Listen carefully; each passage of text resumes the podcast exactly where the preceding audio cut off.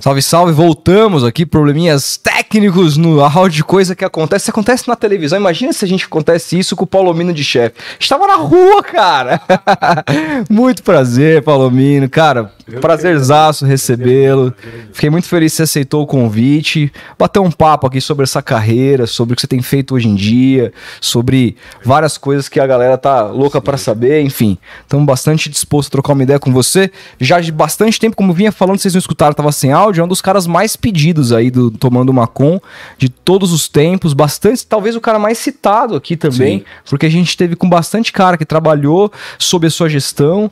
É, então, vai dar pra gente trocar uma baita ideia aqui. Mais uma vez, obrigado. Como é que tá? Tudo certo? Na ordem, trabalhando bastante? Não é pouco, não. É, né? Tava contando aqui que tá com uma empresa nova, né, cara? É, exatamente. Né? Depois, bom, primeiro, agradeço demais pelo convite.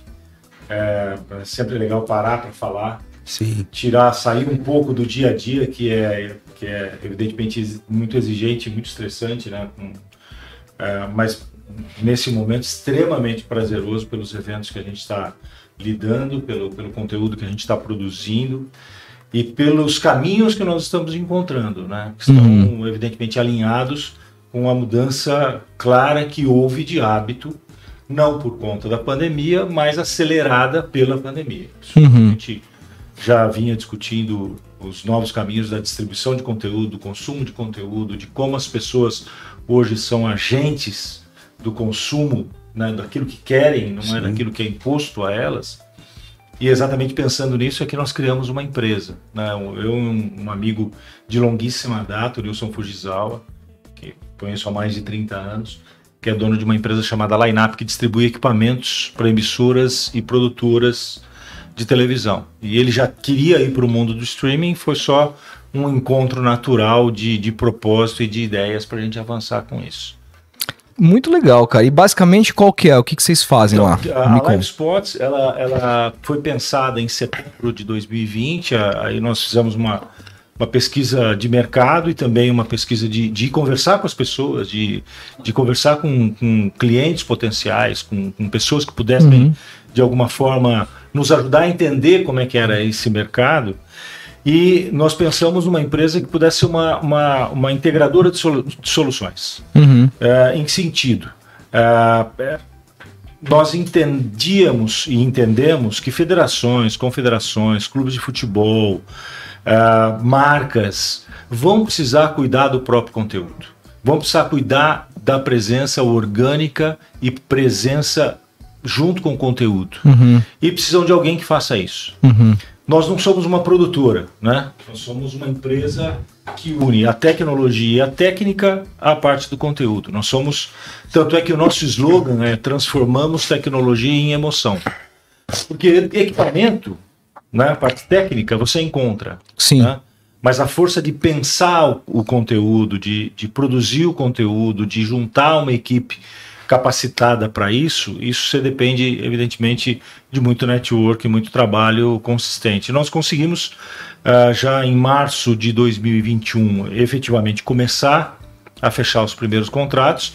E hoje nós temos uma agência, nós somos uma agência do Quai, nós temos três clientes de bet internos, produzimos conteúdos para empresas de bet. O Lance, é, que virou um portal, né?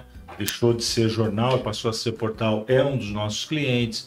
Transmitimos os jogos do Cruzeiro no Campeonato Mineiro.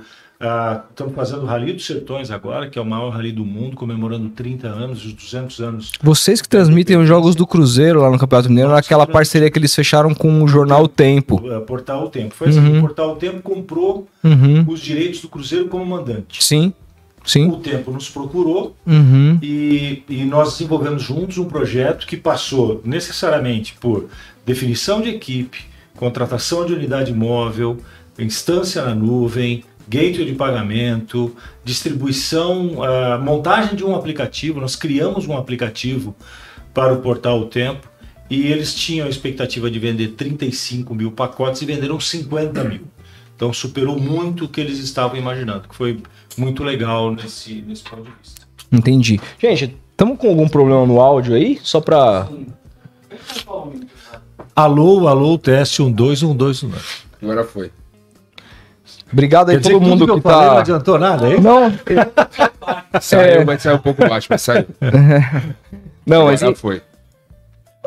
muito legal, porque, cara, é, teve até inclusive uma mudança lá, né? O Cruzeiro ele fecha primeiro com a antiga gestão com o tempo, depois ele o Ronaldo chega e, e- Foi assim, é, assim que houve a mudança da presidência e o Edinho, o próprio Sérgio, que era o presidente, o Rodrigo Moreira, é, eles nos procuraram, começamos a conversar, porque eles, eles entendem que os clubes precisam ser protagonistas na, na produção do seu conteúdo, precisam ser donos do seu conteúdo também. Né? Encontrar caminhos para se aproximar dos, dos sócios torcedores, dos seus torcedores, para gerar é, interesse maior e para gerar uma renda diferenciada, um valor, um, um- dinheiro que não estava calculado em algum lugar. Eles entendem isso como investimento. Então, a princípio, nós fizemos um trabalho com a antiga diretoria. Mas, curiosamente, quando encerrou o nosso contrato, eles já estavam discutindo a SAF e aí nós achamos conveniente não renovar, porque eles Sim. tinham uma série de circunstâncias que estavam discutindo com os, os- os novos donos do Cruzeiro. Nesse meio tempo, o Tempo nos procurou. Nós não fomos contratados pelo Cruzeiro, nós fomos contratados pelo pelo, tempo portal. que adquiriu os direitos, se não o é uma Cruzeiro foi uma pura coincidência. O Sim. facilitou, evidentemente, o fato da gente ter trabalhado com o Cruzeiro durante Uhum. praticamente um ano, né? E a gente ter conseguido desenvolver um relacionamento relativamente bacana com eles. Mas é esse, é, esse foi um dos trabalhos, um dos muitos Inclusive, trabalhos que nós fizemos. Pegando um gancho disso, você que está falando sobre novos jeitos de se consumir conteúdo, etc e tal, que a, a pandemia acelerou todo esse processo, como que você observa os campeonatos estaduais hoje em dia, em termos de relevância? A gente viu ah, as negociações que aconteceram, ah, a Globo fez uma proposta mais baixa para o Paulistão, que acabou indo por outro caminho, ah, não renovou, que rescindiu o contrato, já tinha rescindido lá na pandemia o contrato com o Campeonato Carioca, depois de todo aquele embrolho envolvendo o Flamengo. Os contratos, tanto do Mineiro como do Gaúcho, venceram. A Globo fez uma proposta mais baixa, acabaram só fechando porque ninguém se interessou. E isso mostra muito a perda de interesse que se tem hoje em dia por esse produto campeonatos estaduais. E você trabalhou diretamente com isso. Sim. É, como que você vê e qual que é o futuro que você acha que você pode apontar dos campeonatos estaduais? A minha resposta ela está condicionada à minha relação emocional com o estadual. Uhum, né? Eu não consigo fugir disso. entendi. Né? Por exemplo, Cultural. Eu sou, eu, sou, eu sou do interior de São Paulo. Eu sou nascido em Fernandópolis. Lá tem o FFC. Então eu joguei nos mirins do FFC. Depois eu- a minha família mudou para Taquaritinga. E aí eu tive um contato muito forte com o time da cidade. Eu me considero um torcedor mesmo do Taquaritinga. Né? É, acompanho a notícia, compro camisa, sempre que sai uma camisa nova, eu vou lá, tem uma coleção de camisas do Taquaritinga. É o seu time de coração? É o meu time de coração. Você É, fala- Ninguém acredita, mas é o meu time de coração. Time de moleque é o São Paulo. Aham. Né? Quando eu era moleque, tá, depois que você passa a trabalhar na profissão, você se distancia emocionalmente um pouco. Mas o Taquaritinga eu posso exercer essa emoção. Principalmente porque o Taquaritinga na década de 80, e eu acompanhei muito de perto isso, era terceira divisão, segunda divisão e primeira divisão. Jogou dois anos na primeira divisão. Taquaritinga teve o Edivaldo, aquele ponto esquerda que era do Atlético Mineiro, jogando os dois campeonatos na primeira divisão né? Ele é ali que ele apareceu pro futebol, depois ele voltou pro Atlético, explodiu, jogou no Palmeiras, jogou no São Paulo, jogou no Japão, disputou a Copa de 86. Tem uma proximidade também com o Paulo César Capeta, que é de Taquaritinga, o Paulo César Camassuti, que foi, jogou no, São- no Botafogo, São Paulo e Corinthians, o Edmilson, né, que foi campeão com a seleção brasileira em 2002. Então, eu não sabia que ele tinha passado por é, é de Taquaritinga. Ele, na verdade, o Edmilson ele começou no 15 de Jaú. Ele estourou mesmo no 15 de Jaú. Depois ele veio para São Paulo e aí teve, teve a carreira. Ou seja, o futebol do interior sempre contribuindo muito É. para a formação Demais, de jogadores demais. do Brasil. Sempre foi assim. Historicamente assim. foi O assim. estadual Né? sempre deu esse Sempre foi muito forte. né? Então, eu eh, não consigo dar minha opinião eh, sem ter essa proximidade emocional com o campeonato estadual. Né? Sim. Eu vi o Corinthians jogar lá, eu vi o Santos, eu vi o Palmeiras, eu vi o São Paulo, eu vi o Guarani, a Ponte Preta. Ta- O Taquaritinga ganhou do Corinthians naqueles jogos que aconteceu às 11 da manhã. Né? Por 2 a 0 o, o Corinthians tinha Sócrates, a Taliba, Caraca. Casagrande, Solito. Então era um, era um baita time, time que foi campeão paulista. Uhum. Então, é, é, eu acredito, especialmente São Paulo, né? Se você, se você olhar São Paulo, São Paulo se difere muito dos outros estados nesse aspecto. Tem um interior muito forte. Tem, sempre teve. Né? Tem um interior muito forte. Eu acho que é isso que precisa, de uma certa forma, no caso de São Paulo, ser resgatado. Né? E não é hoje nenhuma reconstrução, é uma construção de um novo momento. Né? Eu acho que a Federação Paulista, com, com o trabalho que é feito interno, é muito interessante de saltar de 500 para 4 mil jogos sendo exibidos. Aí você pode discutir, ah, não, mas é uma câmera só, não importa, está transmitindo. Aquele jogo não teria naturalmente uma transmissão e passa a ser transmitido, né? Eu acho que esse Campeonato Paulista foi transmitido de forma diferente, com distribuição de conteúdo, Sim. com proposta. Se tentou algo diferente. Aconteceu o mesmo no Rio de Janeiro, com uma empresa que assumiu os direitos, distribuiu os direitos em nome da federação. E é o caminho que eu acho que os estaduais têm para sobreviver. Então você tem em Alagoas um, um- um exemplo interessante, está se pensando num exemplo interessante no Pará agora, Santa Catarina tem um bom exemplo de como é, eu acho que isso tem de ser estendido ao sul. Os estados que têm a força do estadual da primeira divisão, nem que eles joguem no ano todo. Aliás, deveriam jogar o ano todo. A minha visão de calendário para o futebol brasileiro é que o estadual pudesse preservar o emprego de jogadores de futebol. Porque os caras fazem contrato de três meses. Sim. É um E grande depois grave fazem problema. o que da vida? O cara É. volta a ser garçom, Sim. volta para trabalhar na empresa do pai. é, né? E aí você tem uma interrupção no desenvolvimento do atleta. Como é que o cara vai voltar a jogar só três, Sim. nove meses depois? Se jogando três meses por, por ano, você vai. Mas aí os você grandes ter- jogariam menos, você acha? Não, não, não mudaria. O que, o que eu acho que acontece. Você acha que é o número se de você- datas, 16, tá se ok? Você, se você. Não, eu, o que eu penso, você mantém o mesmo número Uhum. de datas, mas quando você começa o Campeonato Brasileiro em fevereiro, ao invés de comecei, começar Uhum. o Campeonato Brasileiro em abril, você concorda que você abre o Campeonato Abre o Brasileiro. campeonato. Você abre as datas ao longo do campeonato. Uhum. Inclusive, os estaduais serviriam para que os times grandes jogassem com um time misto, Alternativo. alternativo, Sim. recuperasse jogador, como foi a época dos aspirantes, em que os times Uhum. grandes tinham lá um campeonato de aspirantes e isso era possível de ser feito.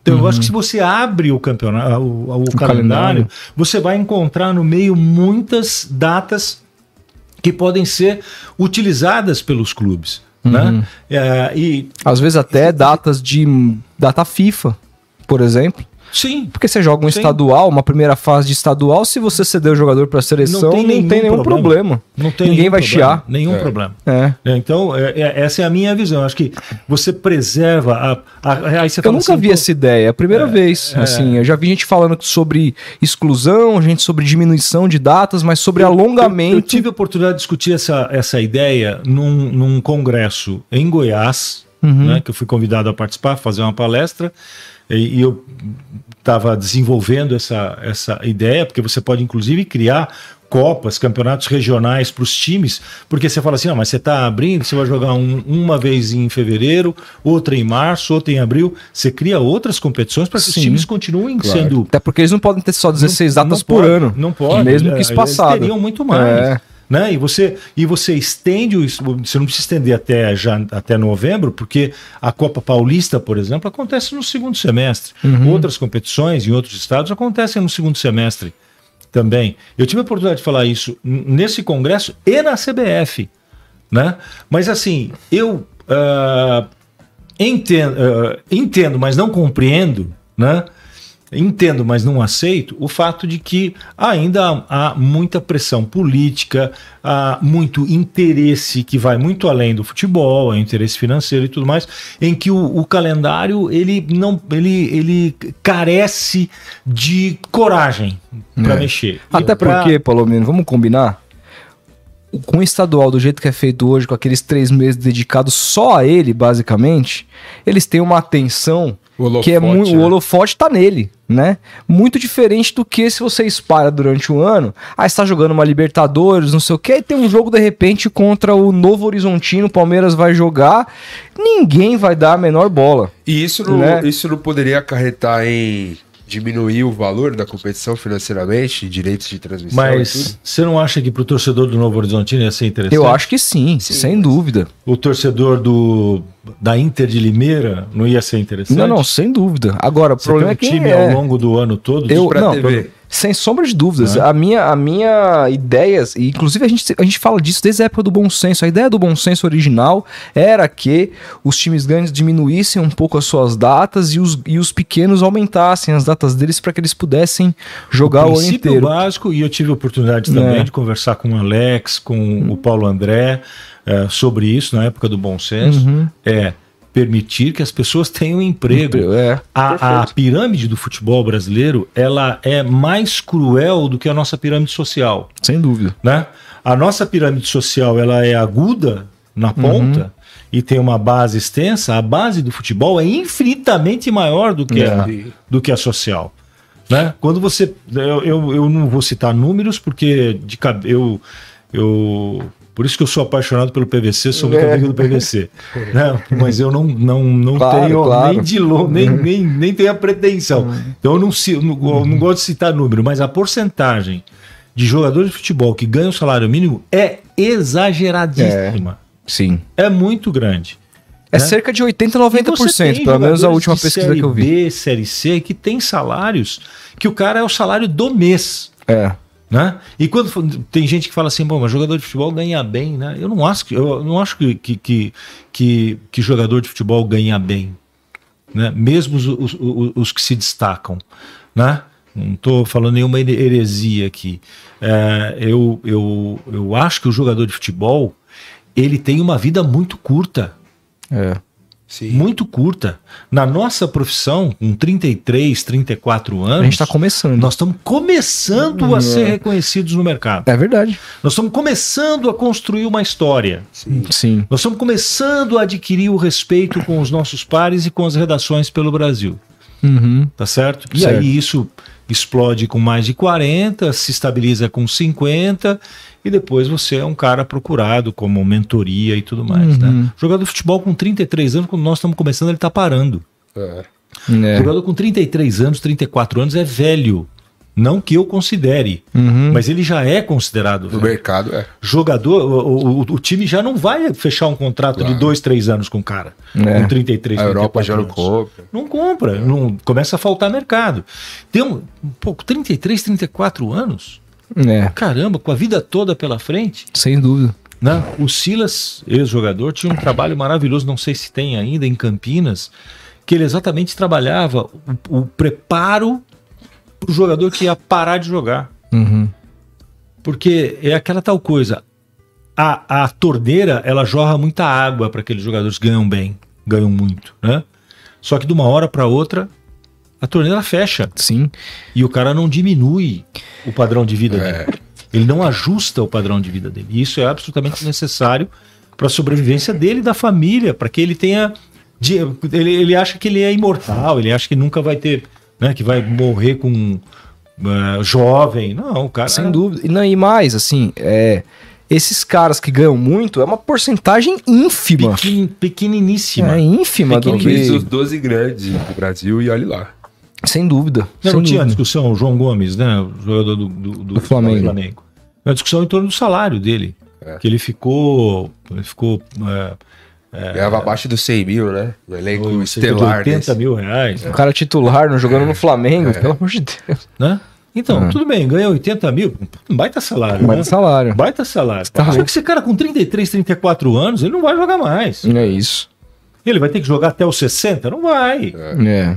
né, ou, para continuar sendo financeiramente ativo, ele teria que virar técnico, virar ter outra profissão, e os caras não pensam. E, e outra, a sua proposta é interessante porque ela faria do estadual ser mais ou menos o que a Inglaterra fez com a Copa da Liga, se parar para pensar. Exato. A Copa da Liga é exato. é basicamente isso, é aquele torneio Igreja. que ele é, ainda mais quando ele chega nas rodadas finais, os times jogam com seus titulares, querem ganhar, aquela coisa toda, mas é um torneio de se você parar pra pensar, o número de datas que ele tem disponíveis no ano é curto. Os times grandes já entram numa fase um pouquinho mais avançada do que os outros que vêm jogando ali as outras fases. E é aquele justamente aquele jogo que o time grande às vezes dá aquela poupada no elenco e tal. E não é por isso que não tem investimentos, que não tem não gente tem que quer. Não tem TV, é. tem, tem name right tá lá, era Caraba, Carabao, Carabao Cup, é. etc. Tem tudo. É. Então dá pra gente fazer isso com o estadual, torná-lo é, economicamente viável, ao mesmo tempo que ele se adapte aos novos tempos, né? que é a gente ter um pouco um e, calendário um pouco e diferente. e um ponto importante também, né? Você falava sobre o desinteresse dos canais das emissoras de televisão na transmissão dos uhum. seus campeonatos, né? É, eu não, não, vou saber te dizer exatamente quais campeonatos foram transmitidos por TV aberta, mas uma parte significativa teve transmissão local de Sim. TV aberta. Uhum. Né? Alguma emissora local aberta transmitiu o campeonato. Sim. Os, os, os estaduais. Sim. Né? Esse é um ponto importante: preservação da transmissão local. O campeonato pernambucano é interessante para o paulista, para o carioca, para o gaúcho? Não. Não. Mas ele tem um interesse enorme para quem é de lá. Sim. Porque tem alguns times que só têm uma chance de ganhar um campeonato. Que é lá jogando é estadual. estadual. Sim.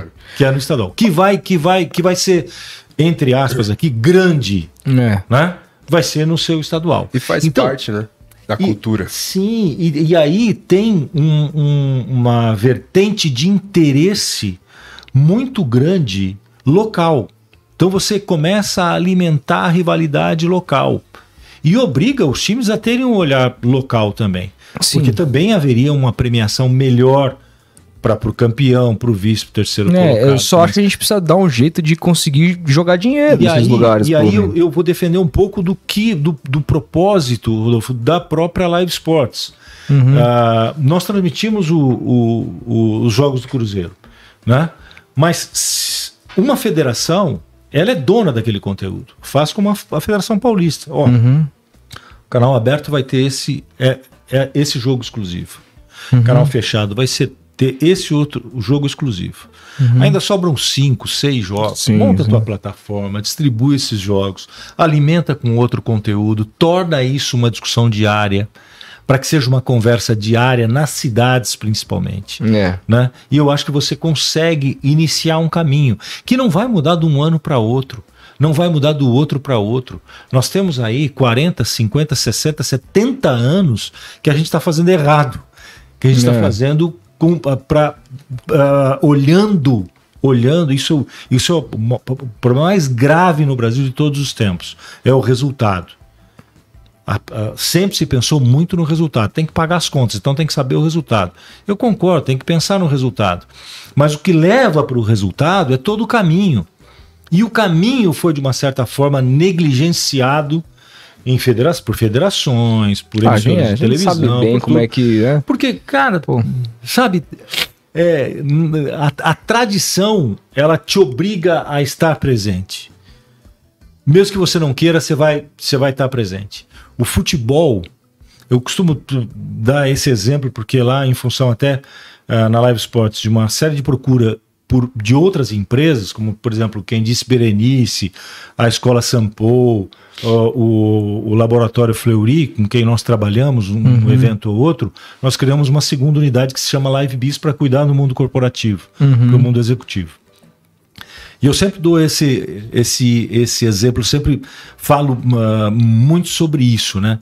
De você, uh, você sendo dono do conteúdo, você tem de pensar esse conteúdo de, de modo que você tenha o suporte para entregar o resultado. Uhum. Né? Quem pensa muito no resultado esquece de olhar a água que vai para determinada pessoa, o penteado de cabelo, a roupa, o conteúdo. Quem pensa muito o resultado e negligencia o caminho não vai chegar no resultado. Se vai chegar no, resultado, ele vai ser efêmero.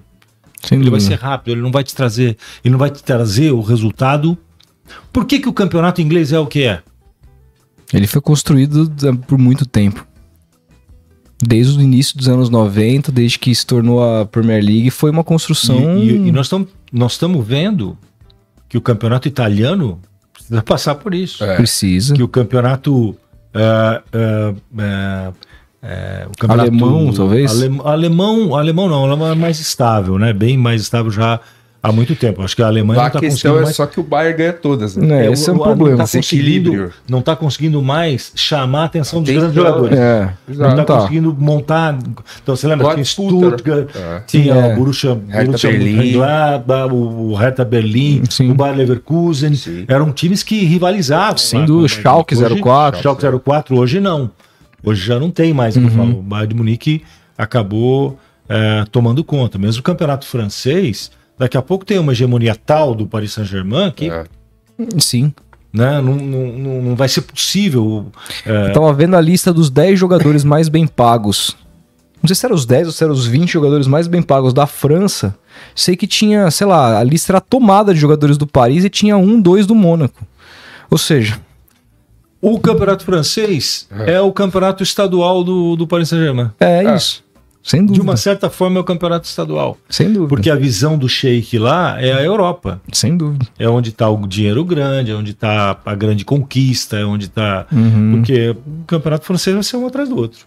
Exato. É e não há vontade de mudar, né? Como você falou. Então, é. é... A galera. A alta cúpula do futebol tá estagnada ali, todo mundo ganhando o seu. E Porque só é. se pensa no resultado. Não se pensa no caminho, não tem planejamento de 3, 5, 10 anos. Né? Então, fechou isso, tem aquele Nunca ali, se olha para baixo, né, cara? Não. Se olha para a ponta da pirâmide sempre. Tanto que os clubes quiseram se unir recentemente para formar a Superliga Europeia e fazer uma espécie de NBA do futebol mundial que tivesse ali um 20 clubes fechados, não teria nem rebaixamento, nem acesso. Sim, mas que e... os caras jogariam uma liga o ano inteiro, é. acabaria com a Champions League, acabaria. E isso é por conta. A gente conversou isso recentemente, é por conta da, da fragilidade de algumas ligas nacionais, como na França. Exato como na Alemanha, talvez na Holanda. O Ajax é. domina lá, mas ainda tem o, o equilíbrio com o PSV. E é um disparate muito grande na Europa, né? muito. né? Você tem a Champions League, por exemplo, o que o Michel Platini fez de abrir demais a Champions League, jogou para a fase de É o que grupos. vai acontecer na Copa jogou para a fase de grupos times muito muito é, com, com orçamentos infinitamente menores que os é. grandes. E vai acontecer na Copa então, a partir da próxima, 48 seleções. Surpresa ou outra, mas é. vai então, e tá rolando isso aqui na América do Sul também, né? Também. Na Libertadores. Na Libertadores, exatamente. Também, também é a mesma coisa. a mesma coisa. O Flamengo mete 7. É. Isso depõe contra o futebol. É. Porque o princípio da competitividade tem que ser competitivo. E, Palomino, digo mais, o, o, esse capitalismo sem freio do futebol, porque, bom, você, mais do que ninguém, sabe que você narrou é, NBA por muito tempo, é, teve uma proximidade muito grande dos esportes americanos, porque sempre foi marca da ESPN antes e durante a sua a sua passagem lá, você vê que eles têm certas travas importantes de teto salarial, de tanto teto salarial individual como teto salarial a partir de cada time, coisa que o futebol não tem. Regulamentação. Não tem re nenhuma regulamentação. E aí a gente liga a Premier League, que a gente continua assistindo elogiado final de semana, a gente vê o Liverpool metendo 9 a 0 no Bournemouth. O Juventude, que praticamente caiu no Campeonato Brasileiro, não vai tomar 9 a 0 de ninguém aqui não, no Brasil. Não. Entendeu? Então já é ali um, um, uma mostra de que o futebol está indo por um caminho que, se ele continuar, é, vai ser perigoso, assim. Porque a Premier League mesmo, ela sempre se gabou de ser um, o, o, campeonato mais equilibrado dentre aquele que o pequeno conseguia brigar. Com. É. Isso tá mudando, cara. Tá mudando. tá mudando cada vez mais quando você vê um jogo desses, um Watford contra um a não ser que o Manchester United esteja meio mal, igual tá aí, etc e tal, é muito difícil ver uma surpresa, né? Então eu acho que é um é, é, é, passa por uma regulamentação geral do futebol mundial com regras duras, mas ao mesmo tempo como é que se faz isso quando rompe fronteiras? Os Estados Unidos fazer isso com a NBA é muito fácil, tá no território dele.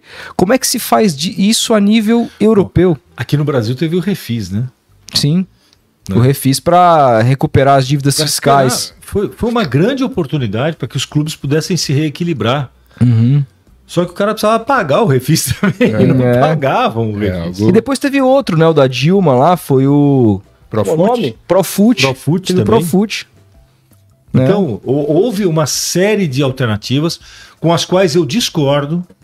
Né? Não, o, o uh, esse dinheiro não é dinheiro sem dono, esse sem dinheiro dúvida. tem dono, Sim. o dinheiro que o clube recebe é dinheiro de imposto, é dinheiro do povo, então ele tem de ser responsabilizado por isso. Concordo. Mas o Amanda Nogueira tem uma frase, eu repito ela muito, porque eu acho ela genial e ela é simples. Né?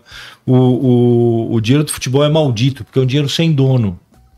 Né? O dinheiro do futebol é sem dono. Como é que você pega um dinheiro que é de imposto, que é de do governo e coloca no futebol, e esse dinheiro vai para o sumidouro e não tem resposta a isso. Não tem uma mudança de comportamento, não tem uma mudança de planejamento, não tem uma mudança de patamar, não tem uma mudança de visão, não tem uma mudança. Bom, peraí, estamos recebendo aqui, olha, governo, nós vamos entregar isso aqui daqui cinco anos. Uhum. Um grande plano. Não tem, nunca Hã? teve. Cara. Por que, que as ligas fracassam no Brasil? Por que, que elas se seguidamente fracassam no Brasil? Né? Elas fracassam no Brasil porque o interesse individual sempre prevalece diante do interesse coletivo. Né? Por que, que a Premier League deu certo? Porque a primeira coisa que os negociadores da Premier League fizeram foi tirar os clubes da mesa. Foi um grupo de executivos que se reuniu para discutir o que ia ser o futebol inglês e os clubes tiveram de assinar esse compromisso. Primeiro que ou assinavam ou, voltar, ou não voltavam para as competições internacionais por conta de todas as questões de morte que teve. Exato. Sim. A, a, o tragédia de, de Heisel. Uhum. Uh, e também por conta deles entenderem que ou a gente muda o futebol, ou nós vamos perder perder essa a, a possibilidade de ter um negócio efetivamente valioso, positivo. Né? Hoje, por isso que é. Ah, só nessa janela a Premier League movimentou mais dinheiro que todas as outras ligas europeias juntas. Só pra gente ter uma é, ideia do tamanho que tá o negócio. A Premier League é assim, mas ao mesmo tempo ela também tem pouca regula regulamentação pra abrir leque pra shakes serem donos de clubes é. de uma cara forma que, não tem, não cara tem, que é acusado de assassinar jornalistas. Isso tem, também desequilibra. Tem, não, e não é só isso, não é só isso. Na Premier League, se você chegar com dinheiro, você compra qualquer é, clube. exato. Você pode ser quem quer que seja. Não vão perguntar de onde vem é. o dinheiro vem. Exatamente. Né? Então tem, tem dinheiro do Oriente Médio, tem dinheiro sabe-se lá de que forma ele foi levantado, uhum. né? A gente sabe da, da história pregressa de muitos dos donos de clubes, né? O próprio Roman Abramovich, a, a aproximação dele com Berezovski, com, com, Putin. com, com Putin né? O, o Abramovich, ele era um dos negociadores pela paz na guerra da Rússia agora. Sim. Foi um dos caras que sentaram à mesa para discutir a paz. Então você vê. que sair do comando do Chelsea ali, né? Que senão ia ficar muito. Hum, então, é, esse, essa é uma crítica que eu, que eu também faço à, à Liga Inglesa, né? É, será que sem esse dinheiro ela teria essa força? Eu acho que sim. Eu acho que sim. Eu acho que ela, ela não teria, talvez, sem esse dinheiro, ela não teria o disparate de forças que existe. Porque esse dinheiro desequilibra as forças internas. Uhum. Quando a liga tentou equilibrar foi quando direito de televisão, é, ingresso, era tudo mais ou menos equilibrado. Então você tinha lá cinco, seis times, sete times brigando pelo título. E me fala uma coisa, hoje a gente, a gente discute muito Premier League aqui, discute muito NBA, tem os caras que discutem NFL, tudo isso por muita culpa da ESPN, é, que fez com que a gente tivesse acesso. Eu me lembro de assistir, primeiro primeiro campeonato que eu vi mais, assim, de Premier League foi 2004, com aquele título invicto do Arsenal, é, com o Henry, aquele esquadrão que o Arsenal tinha. Depois veio a, a trupe do Cristiano Ronaldo lá no United, e aí a gente foi pegando essa paixão. Vocês, vocês também trouxeram a, a paixão que existe hoje pela Champions League, porque antes da TNT fazer o belo trabalho que faz hoje, era a ESPN que cobria de maneira Brilhante. maravilhosa, brilhante também durante muitos anos. Eu, eu nunca me esqueço daquela final uh, entre Inter de Milão e Bayern de Munique, narrada por você. Sim. Dois gols do Milito, narrada inclusive muito bem por você. Né? Sempre gostei muito do Palomino como narrador, assim. É... E Eu, eu, eu narrei Milan e Inter final Milan também. e narrei exato. Barcelona e Arsenal. Exato, Barcelona gol do Belete. Arsenal, nós fizemos do estádio, Sim. do estádio. Que essa é uma história que eu gosto, adoro contar, que é, a gente estava no estádio já no pós-jogo, depois daquela, daquela, daquele acontecimento que foi, né, com, a, com o gol do Belete. Sim. E a gente estava fazendo aquele pós-jogo, entrando ao vivo no bate-bola daqui. Quando a gente olhou, a gente viu o- uma pessoa entrando no campo. Já o estádio vazio, já tinha todo mundo indo embora. Aham. Uma pessoa entrando no campo, short do Barcelona, camisa do Barcelona e chinelo. Vai até o meio do campo, se agacha assim, fica olhando pro gol. Aí a gente identificou que era o Belete. Olha. Então ele voltou sozinho pro gramado. Assim, como quem, como quem olhasse aquilo e fala, pô, Eu fiz isso? eu fiz isso? Será que eu fui protagonista? Ele foi o prota- pro- protagonista daquela final, Uhum. né? Foi. Num jogo que o, o Arsenal perdeu o goleiro no final do primeiro tempo, né, expulso. Sim. Jogou com 10 o segundo tempo todo. E foi, foi, foi uma final épica. Foi um uma gol. E, e como é que foi o lógico. trabalho ali é, da ESPN, isso antes de você assumir a chefia e também durante esse momento, para tornar esses campeonatos, esses torneios que hoje são tão difundidos? Tem gente que, meu, o cara torce pro Arsenal e não torce pro São Paulo, sabe?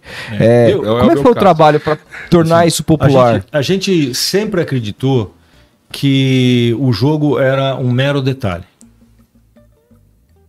Né? Quando eu ia assistir jogo da NBA nos Estados Unidos, eu ia duas horas antes do jogo. E eu fazia questão de, de, de, de, é, claro, esperar a bola subir, depois dava uma saída, voltava, meu lugar estava lá. Uhum. Então, desde o transporte, a lojinha, a comida, a bebida, o jogo vai estar lá. Então, é, é o conceito um pouco para televisão. O jogo vai estar lá, o jogo vai ser feito. Você recebe o sinal, ele está pronto. Sim. E se a gente vai fazer a captação do sinal, a gente sabe como fazer. Para uma unidade móvel, tem, você tem- trabalha com 12 câmeras, 16 câmeras, você tem uma cobertura. Mas o entorno era muito importante. Você tinha que chamar a atenção das pessoas para a informação que havia no entorno. Então, é o torcedor chegando, é o torcedor fantasiado, é a análise que é feita de todo o campeonato, é a, a- a discussão histórica daquela, daquele jogo, daquela final, é o local, né? a magia de um Maracanã, de um Morumbi. Então, informação, informação, informação. E com a quentura que isso pede. Eu cheguei, eu, eu já apresentei na época na ESPN, porque é, a ESPN teve direitos do Campeonato Paulista, do Campeonato Carioca, Sim. do Campeonato Brasileiro. Sim. Nos Já anos teve 90, direitos, né? Isso. Exatamente. Começo dos anos 2000 também. Né? Tinha um grupo do Campeonato Brasileiro que a ESPN transmitia os jogos. Tinha Portuguesa, tinha Juventude. Que era quando Atlético alguns times fecharam contratos separados, Exata- uns com a Globo e outros. né? Sim. Exatamente. E ah, eu fiz programa antes da final de 8, 9, 10 horas. No estúdio. Né? Com uma final em São Paulo, uma final no Rio de Janeiro, você alternando a participação deles, quando chega o ônibus, quando, quando, quando ah, chegam os atletas, tudo isso que a gente acostumou a ver com o Esporte Total Uhum. né, que o Luciano do Vale fazia brilhantemente. Brilhantemente. Fazia brilhantemente. Né, que é o meu grande ídolo ah, como narrador e como, e como, como profissional, como gente. Né, tenho um respeito enorme pelo, pelo que ele representa, pelo que ele, pelo que ele representou e pelo que ele representa. Então era replicar isso né, com uma equipe de opinião forte, de muita informação, de muita informação ah, correta, de você ah, trazer aquela quentura do estádio para quem está assistindo. né? E, e- e assim era com o futebol, como a gente fez também com a NBA, como a gente fez com a NFL. né? Ah, nós tivemos a elevação de audiência na NFL, especialmente Super Bowl, que o Super Bowl era as finais de conferência e o Super Bowl, sempre dois dígitos de um ano para outro, tanto na NBA quanto na NFL. Foi um movimento que começou a se formar e que a gente ano a ano buscava as formas de chegar ah, ah, de, de diferentes caminhos ah, naquele, naquela pessoa que gostava. Né? E tem uma frase que a gente criou lá que eu acho muito importante, que é assim, a, gente explica e você vira fã. Porque você só vai gostar daquilo que você entende. Exato. Você só vai se apaixonar por aquilo que você gosta muito e você, né? E convenhamos, o futebol americano tem regras mais difíceis de você dúvida, sem compreender, né? Ah, à medida que a gente tem um profissional como Everaldo, Everaldo Marques, Paulo Antunes, o Nardini, ah, Rômulo. o Rômulo Mendonça, ah, tantos outros né, que se tornaram comentaristas e narradores, se especializaram naquilo e tinham esse isso na veia, né, essa, essa, essa convicção de que quanto mais ele explicasse, mais as pessoas poderiam entender, mais elas se tornariam fã daquilo, isso ajudou demais. Sem dúvida. A equipe teve uma fundação, teve uma, uma, uma participação, uma importância fundamentais nisso. Porque você faz a cobertura, a gente, todas as, as ah, os, todos os Super Bowls nós mandamos equipe para lá. Finais de todas as NBA. finais de NBA nós mandamos equipe para lá. Uhum. Isso é algo também que dá um peso, dá uma credibilidade à presença no lugar. Não gosto do, do, do, do off-tube, acho tira um pouco da, da, da emoção e da paixão do narrador. Né? Você sempre tem um envolvimento diferente eh, no estádio. Pelo menos a gente que é narrador, eu sou um narrador aposentado, mas, mas assim, que você observa, você fala assim, Pô, se, esse, se esse cara estivesse no estádio ia ser diferente. né? Dá para você absorver um pouco disso, dá para você perceber um pouco disso. Então, trabalhando o conteúdo paralelo, contando histórias, né, que é uma coisa que o americano faz muito bem, que eles, eh, eles chamam de storytelling, né? Vamos cuidar do storytelling. E aí aqui a, a gente olhava meio de, de nariz torcido, assim, não, esse negócio de storytelling é coisa de americano. Mas, Não, Cara, imagina, cara. sabe, Faz parte, quando né? Faz você, parte. Quando você vai para uma, pra uma NFL, para um Super Bowl, e de repente, num parque ao lado do Super Bowl, tem mil trailers que os caras estão acampados há três, quatro dias esperando o jogo. Fazendo churrasco, vivendo um jeito americano, tiraram aquela semana de. O que você tem de história ali dentro? É, Claro. Para o o país. que você né? tem de história ali dentro? É. né? O que você tem de envolvimento humano. E eu acho que é isso que a gente tem que priorizar bastante, a discussão da alma humana no esporte. Né? Uma coisa é estatística que é legal pra caramba, as histórias são possíveis de serem contadas a partir da estatística, mas a partir da história humana você tem um entendimento completamente diferente do esporte. Tem certas coisas só o esporte proporciona. Só o esporte pode, pode é, exemplificar coisas da vida mesmo né? Não à toa, muita gente usa o es- o esporte como exemplo para discutir alguma coisa. Para falar sobre evolução humana, para falar sobre evolução no trabalho, para falar sobre trabalho de equipe, né? E qual é a atividade humana hoje que tem todas as, pro- as, pro- as profissões dentro, que tem a abrangência de atingir todas as profissões, qualquer uma. Física quântica, ela está no esporte. Uhum. Tudo. Tudo, tudo, tudo. tudo. Agora, Palomino, você falou sobre a narração. Queria saber, você entrou na ESPN como narrador e como que foi esse processo até você virar chefe? Era a mesma pergunta que eu ia fazer. gente? O cara leu meu vou- pensamento. Eu vou sair um, po- um pouquinho atrás. Que eu lembro muito de você É, narrador, assim. É. Narrava, narrava muito, né? Dava muito. Narrava muito, É, principalmente agradeço. Champions League, assim, foi muito identificado, Não. você e o Paulo Andrade. Agradeço, agradeço. Vamos lá. É, eu, como eu disse, sou do interior de São Paulo, cresci em Taquaritinga. Eu, com 13 anos de idade, eu escrevi sobre a Copa da Argentina. Escrevi num caderno. A E aí, Copa da ditadura lá. É, eu escrevi jogo, por- fiz relato, jogo por jogo, ficha técnica e relato, ficha técnica e relato. E aí eu falei, pô, acho que é isso que eu quero fazer. Aí eu fui para Campinas, me formei em Campinas, aí de Campinas eu trabalhei na TV Metrópole, trabalhei emissora de rádio, jornal, trabalhei na TV Metrópole. Ah, em Taquaritinga, aos 16 anos, 15 anos, comecei a escrever para o Jornal da Cidade. E tinha um médico que gravava os jogos do Taquaritinga em VHS, uma câmera só. VHS. Aliás, preciso- ele foi, foi brutalmente assassinado, infelizmente. Nossa. Até gostaria muito de descobrir onde estão essas fitas. E, e eu narrei alguns jogos para ele, com 16 anos de idade, 17 anos de idade. Uh, Ferroviário Itaquaritinga, Taubaté Itaquaritinga, uh, Juventus Itaquaritinga.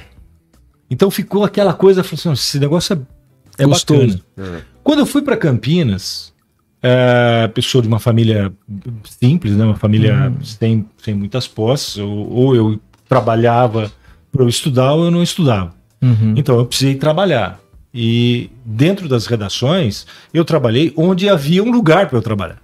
Né? Então eu trabalhei na, na revisão né, de jornal, hoje não, não existe, mas era uma revisão, uma parte, o repórter escrevia, entregava o texto para você, você corrigia o texto, ele era digitado, você corrigia a digitação e encaminhava para o Pestap, para montagem da página. Hoje já é automaticamente montado dentro da própria, da própria página. Se bem que também o jornal está acabando, né? então é montado é. na home da, e, e, nas páginas é. da, da, da, web. É, trabalhei com política, com economia e tudo mais. E a oportunidade que eu, que eu vislumbrei numa emissora de televisão, primeiro uma emissora de rádio, depois uma emissora de televisão, localmente era política e economia. E eu fui estudar mais sobre política e economia, né? apesar de ter uma vontade enorme de fazer esporte. Mas a oportunidade surgiu e eu precisava continuar com a faculdade. E, e aí é, chamou a atenção de um diretor da Manchete de Brasília. Eu fui para Brasília, fiquei pouco tempo, vim para São Paulo, fui contratado pela Manchete em São Paulo antes de me formar. Foi em outubro. Eu ia me formar em dezembro. Quer dizer, eu fui contratado nem. nem e naquela época você tinha que ter diploma. Quem me contratou foi o Rodolfo Gamberini que era repórter da Globo, hoje é apresentador, Sim. um queridíssimo amigo a quem eu devo essa primeira oportunidade, devo muito a ele. Trabalhei na Manchete, Política e Economia, fui para Cultura, né? aí já como repórter especial, eu tinha na época 23 anos. Do, da TV Cultura eu fui para o SBT, que foi no lançamento do Aqui Agora. Foi o primeiro grande jornal Aqui, nesse estilo que, agora. É, que tem hoje, o Gil Gomes, que, que foi narrador esportivo. O Gil Gomes foi narrador da Jovem Pan, ele me deu uma das melhores lições para narração, eu já conto quando eu fechar aqui. Aí depois eu voltei para a cultura para trabalhar num projeto maravilhoso e aos 30 anos eu fui para a ESPN, convidado por dois grandes amigos, o Laércio Roma e o Roberto Salim.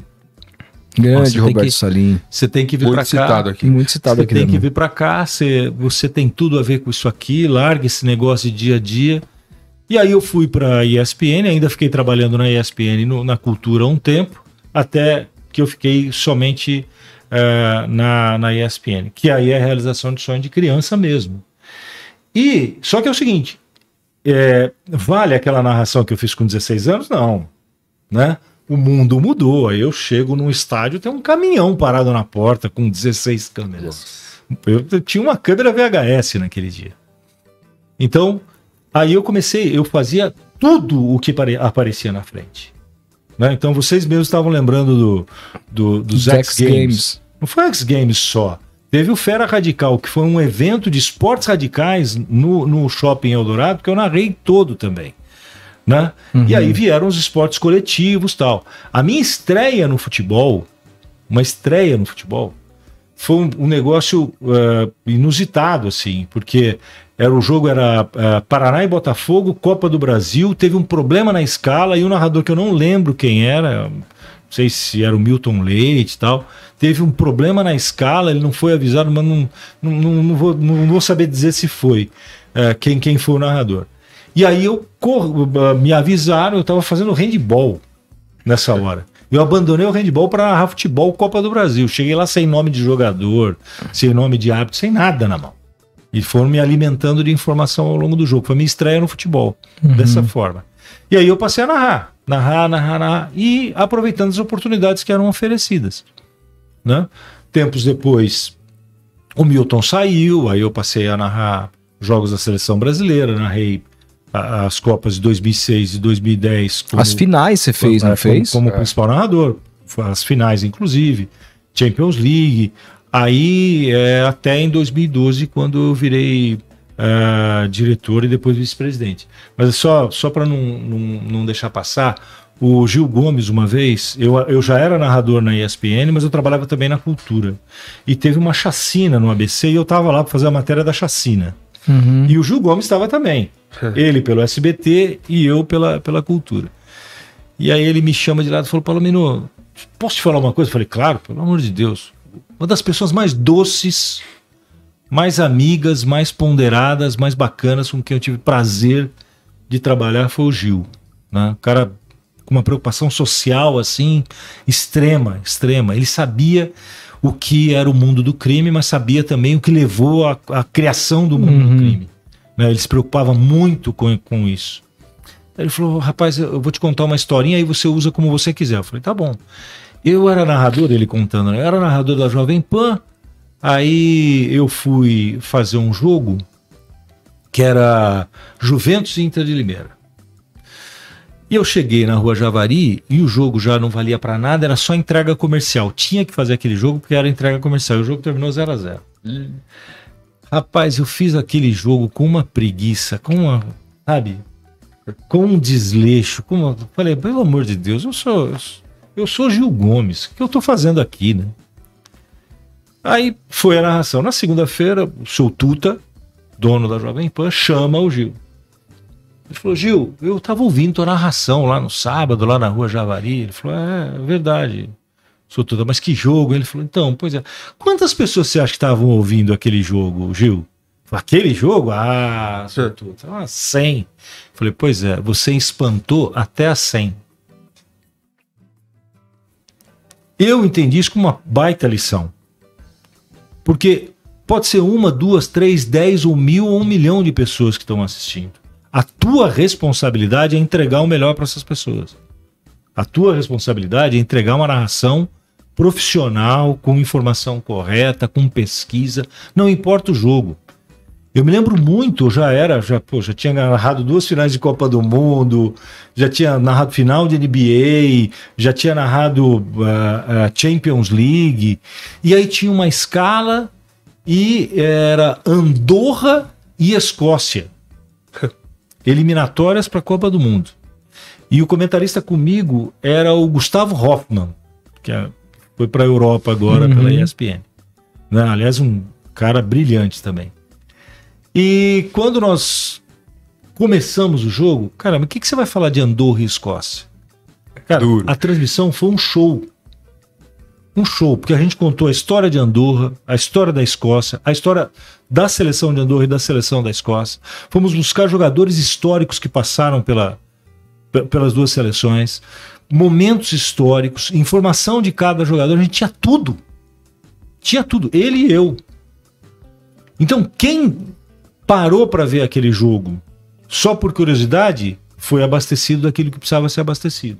Não importa se foram 100 ou se foram... Não importa. Você tem que respeitar as pessoas que estão lá. Sem dúvida. É claro que nem tudo é uma Copa do Mundo, mas tem que ser tratado como tal. Certo. Porque quem está lá tem de ser respeitado. Claro. Tem de ser respeitado. Por isso que isso, isso também leva a um outro ponto, né? Que a gente vive um mundo hoje muito do deboche, né? É.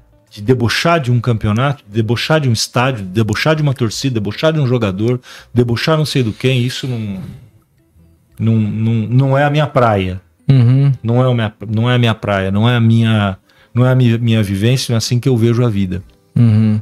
Eu acho que uh, você pode ter críticas, e elas são feitas, têm de ser feitas, como por exemplo a organização da Copa no Brasil, a organização da Olimpíada no Brasil, isso já passou, mas vocês devem se lembrar muito bem que a ESPN é meio uma voz isolada. Dissonante, crítica, crítica. crítica. E com os direitos, hein? Com os direitos. Com os direitos. Com os direitos. E com os direitos sob risco. Também. E com os direitos sob risco. Porque nós fizemos uma série de documentários, chamou Brasil Olímpico, uma prestação de contas à sociedade, né? Com o Marcelo Gomes, o Roberto Salim. Ganhamos o prêmio Embratel, de jornalismo investigativo, né? O, o Nusman, isso é fato, ele fez um dossiê de tudo que a ESPN falava sobre o esporte olímpico no Brasil. Esse dossiê foi entregue ao presidente da ESPN nos Estados Unidos. Caraca. Ó, olha por, olha por que, que vocês vão ficar fora. Né, numa pressão que veio de cima para baixo. Uhum. E o presidente da ESPN nos Estados Unidos, ele pegou aquilo, chamou o Germán, que na época era o presidente. Ele falou: Isso aqui. O Germán pegou e falou assim: Isso aqui está absolutamente correto, é isso mesmo. Ele falou: Então tá bom. Então, Ou tá seja, bom. vocês tinham total liberdade para descer a lei. suporte. Liberdade de suporte. Né, nessa época eu já era o, o vice-presidente da ESPN. Então você veja o que a, a, circunstância que a gente vivia no Brasil e a gente não abriu mão disso. Em hipótese alguma, abrir mão de sermos críticos em relação a isso. Quando a bola rolou, a gente, a gente se lembra também muito o que aconteceu. Foi uma Copa Magnífica. demais, foi magnífica de assistir. Hum. Mas não é possível relativizar isso, não é possível você deixar isso de lado. É, o país estava pegando fogo, né? Exatamente. Não vai ter Copa, Exatamente. manifestação em todo lugar. Elefantes brancos sendo criados. As manifestações foram antes da Copa das Confederações. Sim, em 2013. Na Copa do Mundo, se ensaiou uma outra Mas coisa, começou foi. a Copa, acabou. É. é. Começou a Copa, acabou. E me fala uma coisa, como é que foi essa transição da narração para cara, vice-presidência da, da, da, da ESPN? Como é que você foi preparado para isso? Como é que era teu teu dia a dia enquanto narrador? Você foi de surpresa? Você é, já exercia algum cargo administrativo que você vislumbrava chegar onde você chegou ali? Como é que foi esse processo para você sair do, do, então que a gente conhecia narrador para ser o chefe da porra toda lá? Bom, primeiro assim, eu nunca preparei uhum. nenhum próximo passo. Uhum. Nenhum próximo passo. Por quê? Porque quando eu era repórter de política e economia, eu era muito feliz sendo repórter de política e economia. Muito, muito. Muito. Eu estava presente nas grandes coberturas. Eu entrevistei Fidel Castro. Eu entrevistei Nelson Mandela. Caramba, cara. Né? Eu entrevistei os grandes, todos os presidentes da República. Todos os presidentes do Congresso, todos os presidentes do Senado. Né? Todos os governadores. Participava de coletivas continuamente. Né? Eu trabalhei durante o plano Collor, durante o plano Bresser, durante a Zélia Cardoso de Mello, a gestão da Zélia Cardoso de Mello. Então eu estive nos momentos históricos do Brasil. Né? É, queda de avião da TAM, eu estava do lado quando caiu o avião, em 96. Né? Então, infe é, é, infelizmente, em alguns casos, mas jornalisticamente era necessário que fosse feito. Então eu era muito feliz fazendo isso. Quando surgiu a oportunidade de eu ir para a ESPN, quando eu cheguei à convicção de que eu tinha que sair, eu fiz uma mudança, foi absolutamente natural para ir narrar. Uhum. E nunca achei que eu fosse narrar porque eu não podia narrar. Eu não podia aparecer. Eu tinha, aliás, eu podia fazer gravação de off, mas não podia aparecer. Uhum. Né? Porque eu tinha um contrato lá com a cultura. Uhum. Quando eu saí da cultura, que eu tive liberdade de fazer, eu vivi os grandes momentos da minha vida. Né, com Olimpíada, Olimpíada uh, Atlanta, Sydney, Atenas, Pequim, Pequim uh, Londres, Brasil. Né? Copas do Mundo, foram 98 na França, eu fiz a, uma das semifinais no estádio. Né? Eu tinha três anos como narrador. Comecei em 95 e 98 narrei uh, Croácia e França numa das semifinais. Né? 2002 nós não tivemos direito, mas em 2002 o Guga estava em Roland Garros e eu fui fazer a cobertura do Guga. Uhum. E em 2002 eu voltei ao hotel onde a seleção brasileira eh, concentrou-se, o Joala Ferrier, em 98. E eu fui no quarto onde o Ronaldo teve a convulsão. A gente fez uma, uma reportagem especial sobre isso. E a gente coletou uma entrevista que para mim é, foi brilhante na época, que foi do, do, do jardineiro que via a seleção brasileira sempre sair do mesmo jeito, né? Convicto de que a seleção não vai perder para ninguém. Mas na final, no dia que saiu para jogar com a França em Saint-Denis, ele falou: o time saiu daqui derrotado, porque o impacto que houve do que é. aconteceu com o uhum. Ronaldo para o time. Depois vieram as Copas 2006 na Alemanha, 2010 na África do Sul, 2014 Uh, no Brasil, 2018, nós não tivemos direito, mas nós fizemos uma cobertura muito, muito, muito impactante. Uhum. A, a, a ESPN tinha muita relevância. Lembrando linha de passe, era sagrada. É, porque os horários favoreceram. Na nossa noite não tinha jogos. É. Então, a opinião era uma opinião muito forte. Então, ela era muito relevante. Nesse momento, a gente conseguiu é, altíssimos índices de audiência, né? exatamente é, privilegiados pelo, pelo, pelo horário. Pela, Mas você foi né? pego de surpresa? Aí, mas é aí, aí que aconteceu? É, o, eu, eu não tinha efetivamente um cargo, uhum. mas uh, o Trajano pediu que eu tomasse conta da rádio. Uhum. Né? Então, formação de equipe, formação de programação era uma nova parceria, virou Estadão e ESPN. Uhum. A gente contratou gente, Guga Villani, nós contratamos para que fosse narrar na, na Estadão ESPN. Uh, montamos, ouvi muito, ouvi muito, muito, muito. muito. Nossa, é, demais. Monta, montamos a, a grade de programação. Então foi essa foi a experiência de gestão que eu tinha. E o máximo uhum. que eu tinha feito antes era nos jogos abertos do interior, que eu ficava meio responsável pela equipe, mas eu ia para uhum. narrar, fazer reportagem, fazer tudo. Uhum. Ele me chamou na sala dele e falou que não ia continuar, que ele teve, tinha tido uma discussão com o pessoal da diretoria, tinha cansado, para ele tinha bastado e que eu tinha que ser a pessoa. O Trajano. A, o Trajano, a assumir o lugar dele. E, uhum. e, o convite veio por intermédio do presidente da ESPN na época, que era o Germán Hartenstein. E o Germán chegou para mim e falou: Olha, o Trajano vai sair, eu preciso que você ocupe o lugar dele. Uhum. E eu falei: Eu ocupo o lugar dele com uma única condição uma única exigência. Eu só concordo se isso acontecer. Ele falou o quê? Se o próprio Trajano concordar e se ele continuar. Porque se ele vai sair desalinhado com o que está acontecendo aqui, para mim não interessa. Uhum. Não, eu, não, eu fui leal ao Trajano durante 17 anos.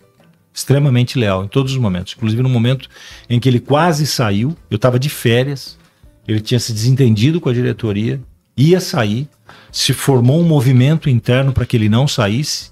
Eu interrompi minhas férias e vim para São Paulo para participar desse movimento. Uhum. Então eu fui extremamente leal a ele durante 17 anos.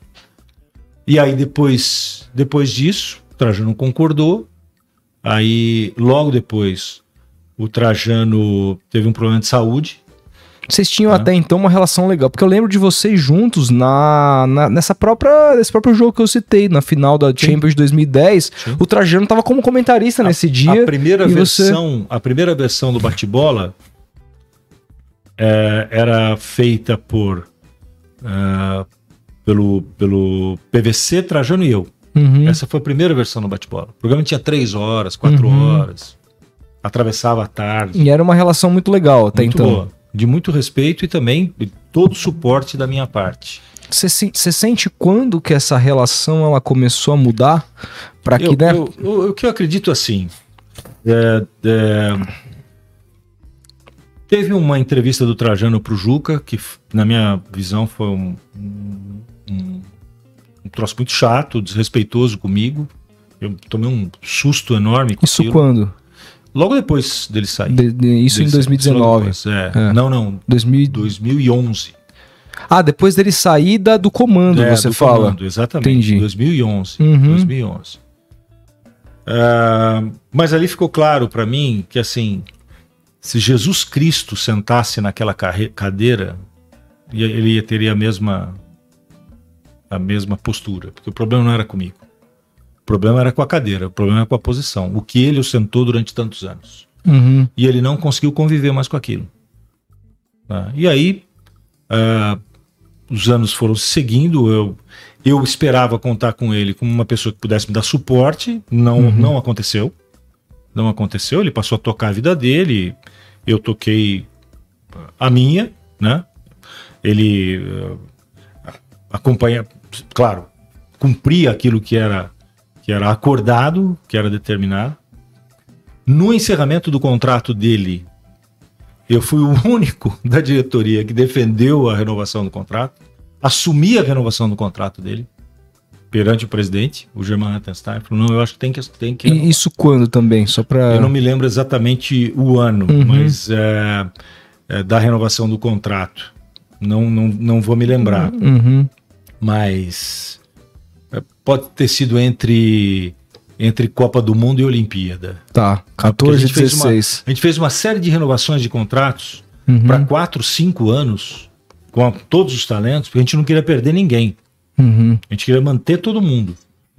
Até depois da Copa do Mundo 2016. Uhum. A gente queria preservar todo mundo. Foi, um- foi uma briga com o financeiro, com o presidente, com os Estados Unidos. Qual, qual que conseguir- é o ano que ele sai da, do dia a Não, dia só, ali? só para completar. E aí, ah, na renovação do contrato, ah, eu defendi a renovação do contrato, defendi inclusive que houvesse uma multa no contrato para que ele ficasse tranquilo, para que a ESPN soubesse que, Uhum, que ele seguiria com a gente um tempo, acho que dois anos de contrato. uhum. Em, logo depois da, da Olimpíada de 2016, né, teve um, dois, três fatos internos é, que, que o- o- a diretoria, o Jamarra Testai, eles chegaram para mim e falaram: não dá para continuar, não vamos continuar, nós vamos rescindir um contrato dele. E aí foi, eu já não conseguia mais segurar, não conseguia mais preservar, não conseguia mais manter. Foi nesse momento que ele acabou sendo desligado com o pagamento da multa que eu havia feito questão de colocar no contrato dele, né? Então você fez de tudo pra ele ficar. Eu, eu- eu- o responsável pela renovação do contrato dele fui eu. Só que chegou um momento que já não. E, e- e- O episódio do Danilo Gentili teve um pouco a ver com isso. Teve, com certeza. Acho que foi ali. Não, não foi ah, o momento, mas foi um dos, dos, dos importantes momentos Pra quem não se lembra, o bate-bola convidou o Danilo Gentili para participar de uma atração Sim. e naquele mesmo dia, na parte da noite, o Sim, Trajano participava no linha de passe e criticou Sim. a ESPN por ter convidado uma pessoa que, enfim, que ele achava que não deveria ter sido convidado. Sim. É, ah, e a equipe, a equipe sentiu o baque, né? A equipe Uhum. sentiu o baque. A equipe do próprio Ele, programa você acha que ele ficou meio chateado com a mudança que houve na sua gestão, de uma, daquela ESPN dele mais dedo na ferida para uma ESPN mais preocupada talvez com a audiência? Não, é- esse, esse é um- é- essa é uma. Se você me desculpa, mas essa é uma, é uma leitura equivocada da, da, da realidade. Né? É, primeiro, como eu falei para você, a gente manteve a postura muito crítica durante Sim. toda a minha gestão. Uhum. Eu nunca, nunca, em hipótese alguma, chamei quem quer que seja a minha sala para falar: olha, vamos aqui aliviar. a-" Nunca. Uhum. Eu não, eu não acredito nisso. né? Eu nunca tive isso, não poderia exigir ou pedir isso para as pessoas. né? Não, não, não, não, não faria e não fiz. Tá? Ah, o que acontece é que, dentro de uma programação, pelas dificuldades que nós tínhamos de manter uma programação ao vivo durante todo o tempo, você tinha que quebrar com sistemas de programa diferentes. Então, o bate-bola da noite era um bate-bola mais analítico. O Sim. bate-bola da hora do almoço era um bate-bola um pouco mais leve. O pontapé inicial era bola, música né? e cultura. Uhum. Né? Então, essa leveza começava com o bate-bola do Trajano lá. Com o pontapé O- inicial. Com o pontapé inicial. Né? É, começava com o pontapé inicial. né? E nós mantivemos a postura. O- Todos, todos, todas as, as opiniões fortes seguiram lá. E absolutamente independentes. Eu, eu, eu não acredito em nada diferente disso.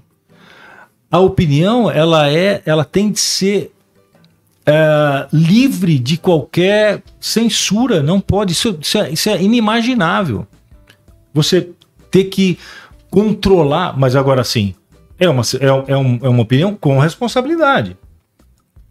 Com responsabilidade, porque eu não posso chegar aqui e ah, a gente está se acostumando com fake news e lançar uma fake news, virar as costas e ir embora. Você tem que ser responsável por aquilo. Uhum. Você é responsável Sem por dúvida. aquilo. Né? E isso sempre me deixou muito tranquilo. Né? Eu já tive que fazer inúmeras conversas, junto com o Arnaldo, inclusive, com diretores de clubes de futebol, incomodados com a postura desse ou daquele comentarista. Uhum. Mas eu nunca pedi desculpas a diretor de futebol nenhum. De clube de futebol nenhum. Uhum. Olha, só quero que você entenda que essa crítica tem uma razão de ser e ela não vai ser mudada. Ela não, ninguém vai lá pedir desculpas. por uma crítica feita, porque assim tem de ser. Então, eu não, não, não concordo muito com essa visão de que de que houve um arrefecimento na opinião. Você acha que o Juca Kifuri vai admitir um troço Não, dele? eu não acho nem que houve um arrefecimento na opinião. Acho que teve uma abertura para um modelo que trabalhasse mais com o lado de entretenimento, não? Você concorda com isso? Em que, em que momento? Em que programação, por exemplo? Ah, por programa? exemplo, no bate-bola do meio-dia, que, que a gente estava acostumado lá com o bate-bola do PVC, do Canária, Lúcio de Castro, que tinha uma leveza deles ali no é, lido, mas ao mesmo tempo ele, é, ele tinha um quê mais até é, político ali, social, e de repente a gente viu Bruno Vicari com Ale Oliveira e, e, um, e um, estilo completamente diferente daquele que a gente estava acostumado. Tem um outro momento antes hum. disso. Tem um programa com João Carlos, Mauro e Trajano. Trajano? Não lembro desse. Exatamente. Nós mudamos, à inclusive, tarde. à tarde. Antes desse modelo com o Bruno uhum. Vicari e tal, teve uhum. isso. Agora, era uma tentativa de cumprir com uma programação, com algo novo, né? E, e com uma dificuldade que a gente enfrentava na época, uma dificuldade financeira gigante, em que a gente, que a ESPN perdeu uma série de direitos, não conseguiu manter, não conseguiu preservar muitos dos direitos, e a gente tinha que manter uma programação. A, a saída era manter uma programação ao vivo. Uhum. E você ir alternando as pessoas, porque a opinião é diferente. Uhum. Programa, a gente até botou nome de programa, era bate-bola. É, eu nem lembro Bom mais. Né? dia, bate-bola, é, não sei. É, é, que eram várias versões. Uhum. Bebê debate. Né, bebê debate para que para que quebrasse um pouco, mas opinião diferente, atualização diferente, mas para cumprir uma grade de programação que nos permitisse continuar ao vivo estando ao vivo. Em relação à audiência, ela era uma necessidade que havia na época. Porque nós, a ESPN enfrentava uma das suas piores crises financeiras. Uhum. A exigência do, do acionista, do dono que era americano, era pelo resultado. Sim. E o resultado era por intermédio de dinheiro de uma porcentagem lá que ia para os Maior audiência, maior patro... mais patrocínios você recebe. Não tem segredo. E, em 2012 começa a medição de audiência na TV fechada, né? Então, né? não tem segredo. E aí, paralelamente a isso, vem a, a, a audiência, que não era algo novo para mim, nem que me assustava e nunca assustou, porque eu vinha de TV aberta. Uhum. Vinha de TV aberta com jornalismo.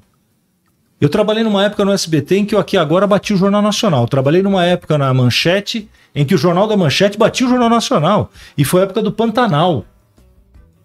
Trabalhei na Manchete na época do Pantanal com o Jornal da Manchete. Então, a gente vivia isso continuamente. Então, não é nenhum susto. Só que a comprovação da audiência tem uma série de críticas, eu acho que ela é muito frágil. Uhum. Mas era o que o mercado aceitava, então não adiantava você ficar reclamando. Você acha que a medição de audiência era, era ruim? Muito frágil. Em que muito sentido? Frágil. Muito, eu, eu, é, a gente não. Uh, o sistema. Que é o PNT, utilizado, não é? é? É o sistema das caixinhas que são colocadas. Não, isso é bizarro, cara. Eu concordo totalmente. Num, num, num sabe? E, e, e, assim, foi muito por isso. Alguém que aí que tá assistindo tem uma dessas caixinhas em casa que mede a audiência? Eu nunca vi, eu, eu nunca conheci alguém que tem um troço desse. Uhum. É uma, é uma caixinha que é. você recebe, né? Para quem não. É, você recebe ela, do, ela vai armazenando dados e é. transmitindo imediatamente esses dados, que é o teu comportamento na frente da televisão. É. Né? O que você está então, assistindo, um a hora que você está assistindo. Mas, mas, tem que dizer o perfil, é. quem é que está assistindo, Sim. o que está assistindo. Às vezes, cara, às vezes o cara esquece a caixinha ligada durante a madrugada. A TV é. ficou ligada? Não. Não, exato, cara. Tá no bar ligado. Não, entendeu? Então, é, é, é, muito frágil, mas é o que o mercado exigia. Uhum. E assim, nós chegamos à seguinte conclusão: ou a ESPN gerava o próprio valor para a produção, ou a gente ia enfrentar um problema ainda maior. Sem contar que o bolo era o mesmo. Dividido numa porcentagem que eu não sei como era na época, entre Sport TV e ESPN. Uhum. Era esse bolo né? Sport aí, TV, futebol nacional, vocês internacional. Internacional, e tava tudo confortável. Tudo aí entra a Fox, aí entra esporte interativo, aí Band Esporte. Aí quem chega? quem chega? É. Fox com Libertadores e Você pegou uma puta casca de baiana, você substituiu o cara que criou o negócio numa era completamente diferente, que era uma busca por audiência e com concorrência real, com o Fox chegando com Libertadores na agulha. Aí chega o esporte interativo, chega Fox, saem italiano, alemão e, e Champions League. É, a nossa última cobertura de Champions League, eu reuni a equipe e falei, gente, é o seguinte, vai ser o nosso último ano de Champions League. 2015, né? 2015. Foi o título do Barça, né? Que o Paulo Andrade fala lá. É, acho que é. O Ateló. O gol do Neymar. É. é. Não é o é, Berlim, né? Berlim. Berlim. Então é isso mesmo. Uh, eu falei, nós vamos fazer a melhor cobertura da Champions de todos os tempos. Quem foi o nosso convidado especial? Tite. Quem nós levamos para Berlim? Alex e Sorin para participarem da cobertura. Foi, foi, foi histórico, foi histórico. Né? Paulo Soares, Paulo Andrade como Mauro, narrador. Mauro. Como narrador. Né? E tem as histórias maravilhosas de que um dia a equipe chega no hotel e não dava para entrar no hotel. Por que, que não dava para entrar no hotel? Porque Berlim tem a maior comunidade turca fora da Turquia. Eles ficaram sabendo que o Alex estava no hotel. Né? Então, depois dessa final, eu falei assim: eles vão ter que sentir saudades da gente. Né? O nosso trabalho foi, foi muito bem feito, foi, foi. Foi, foi, foi esplendoroso. Mas, infelizmente, o valor saltou de 1 para 3 né, na, dessa proporção. Valia X, passou a valer 3X. Quebrava a empresa. Quebrava a empresa, ainda mais com as exigências que vinham Existia. dos Estados Unidos. Então, a, o, qual, quais foram as nossas escolhas? Mexer na programação e concentrar os maiores esforços em cima do que? NFL, que a, o Brasil tinha e tem o melhor pacote de NFL do mundo da ESPN. Uhum. A ESPN não transmite o Super Bowl nos Estados Unidos. Nunca foi da ESPN, nunca transmitiu o Super Bowl. E a gente transmitia o Super Bowl continuamente, todos os anos. Era o melhor pacote. Então vamos centrar fogo aqui, aumentar a audiência aqui, valorizar a ESPN. Uh, ah, NBA, e como eu disse para vocês, a audiência sempre cresceu dois dígitos ano após ano. Campeonato inglês, campeonato espanhol, divididos ainda com a Fox, né? Os campeonatos eram divididos com a Fox e o jornalismo. Uhum. E intensificar o jornalismo. E assim fizemos. Nós tínhamos esses cinco, essas cinco balas no tambor, né?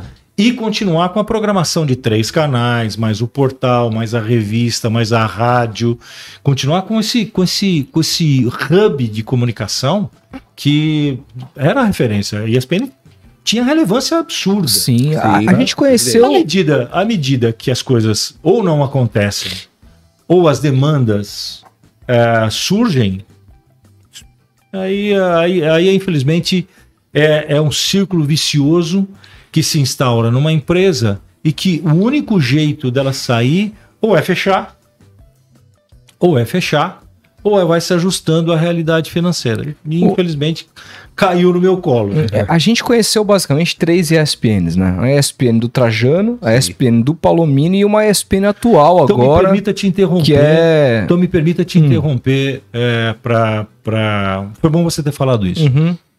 Porque a ESPN sempre teve nome e sobrenome. Sim, ESPN Brasil. Não, Não? a ESPN do Trajano. A ESPN ah, do Trajano. A ESPN do Palomino. Sim. E a ESPN da Disney.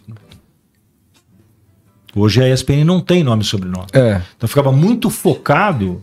Uhum. Então, eu até brincava, né? Quando eu era repórter, a Luiz Erondina era, era candidata à prefeitura de São Paulo.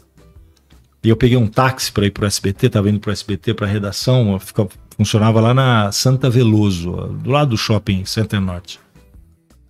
E eu e taxista sempre foi malufista, né? Eles eram Maluf e a Erundina concorrendo com a ala do Maluf. E sabe aquela coisa de taxista começa a falar, você não tem muito assunto com taxista, aí se dá uma olhada, você fala, acho que vai chover hoje. Ele falou, também essa desgraçada dessa Irondina. Entendeu? Hum. Então é o mesmo caso. É, Não tem. é, é, o Palomino perdeu o campeonato italiano. Cara, você acha que eu sou burro de abrir mão do campeonato italiano? Quem fala um troço desse é mais burro que eu. Né? Ah, não. Ah, ah, Palomino perdeu a Champions. Porra, você vai abrir mão da Champions? É. Quem coloca dinheiro não é você, não, cara. não sou eu. É, lógico.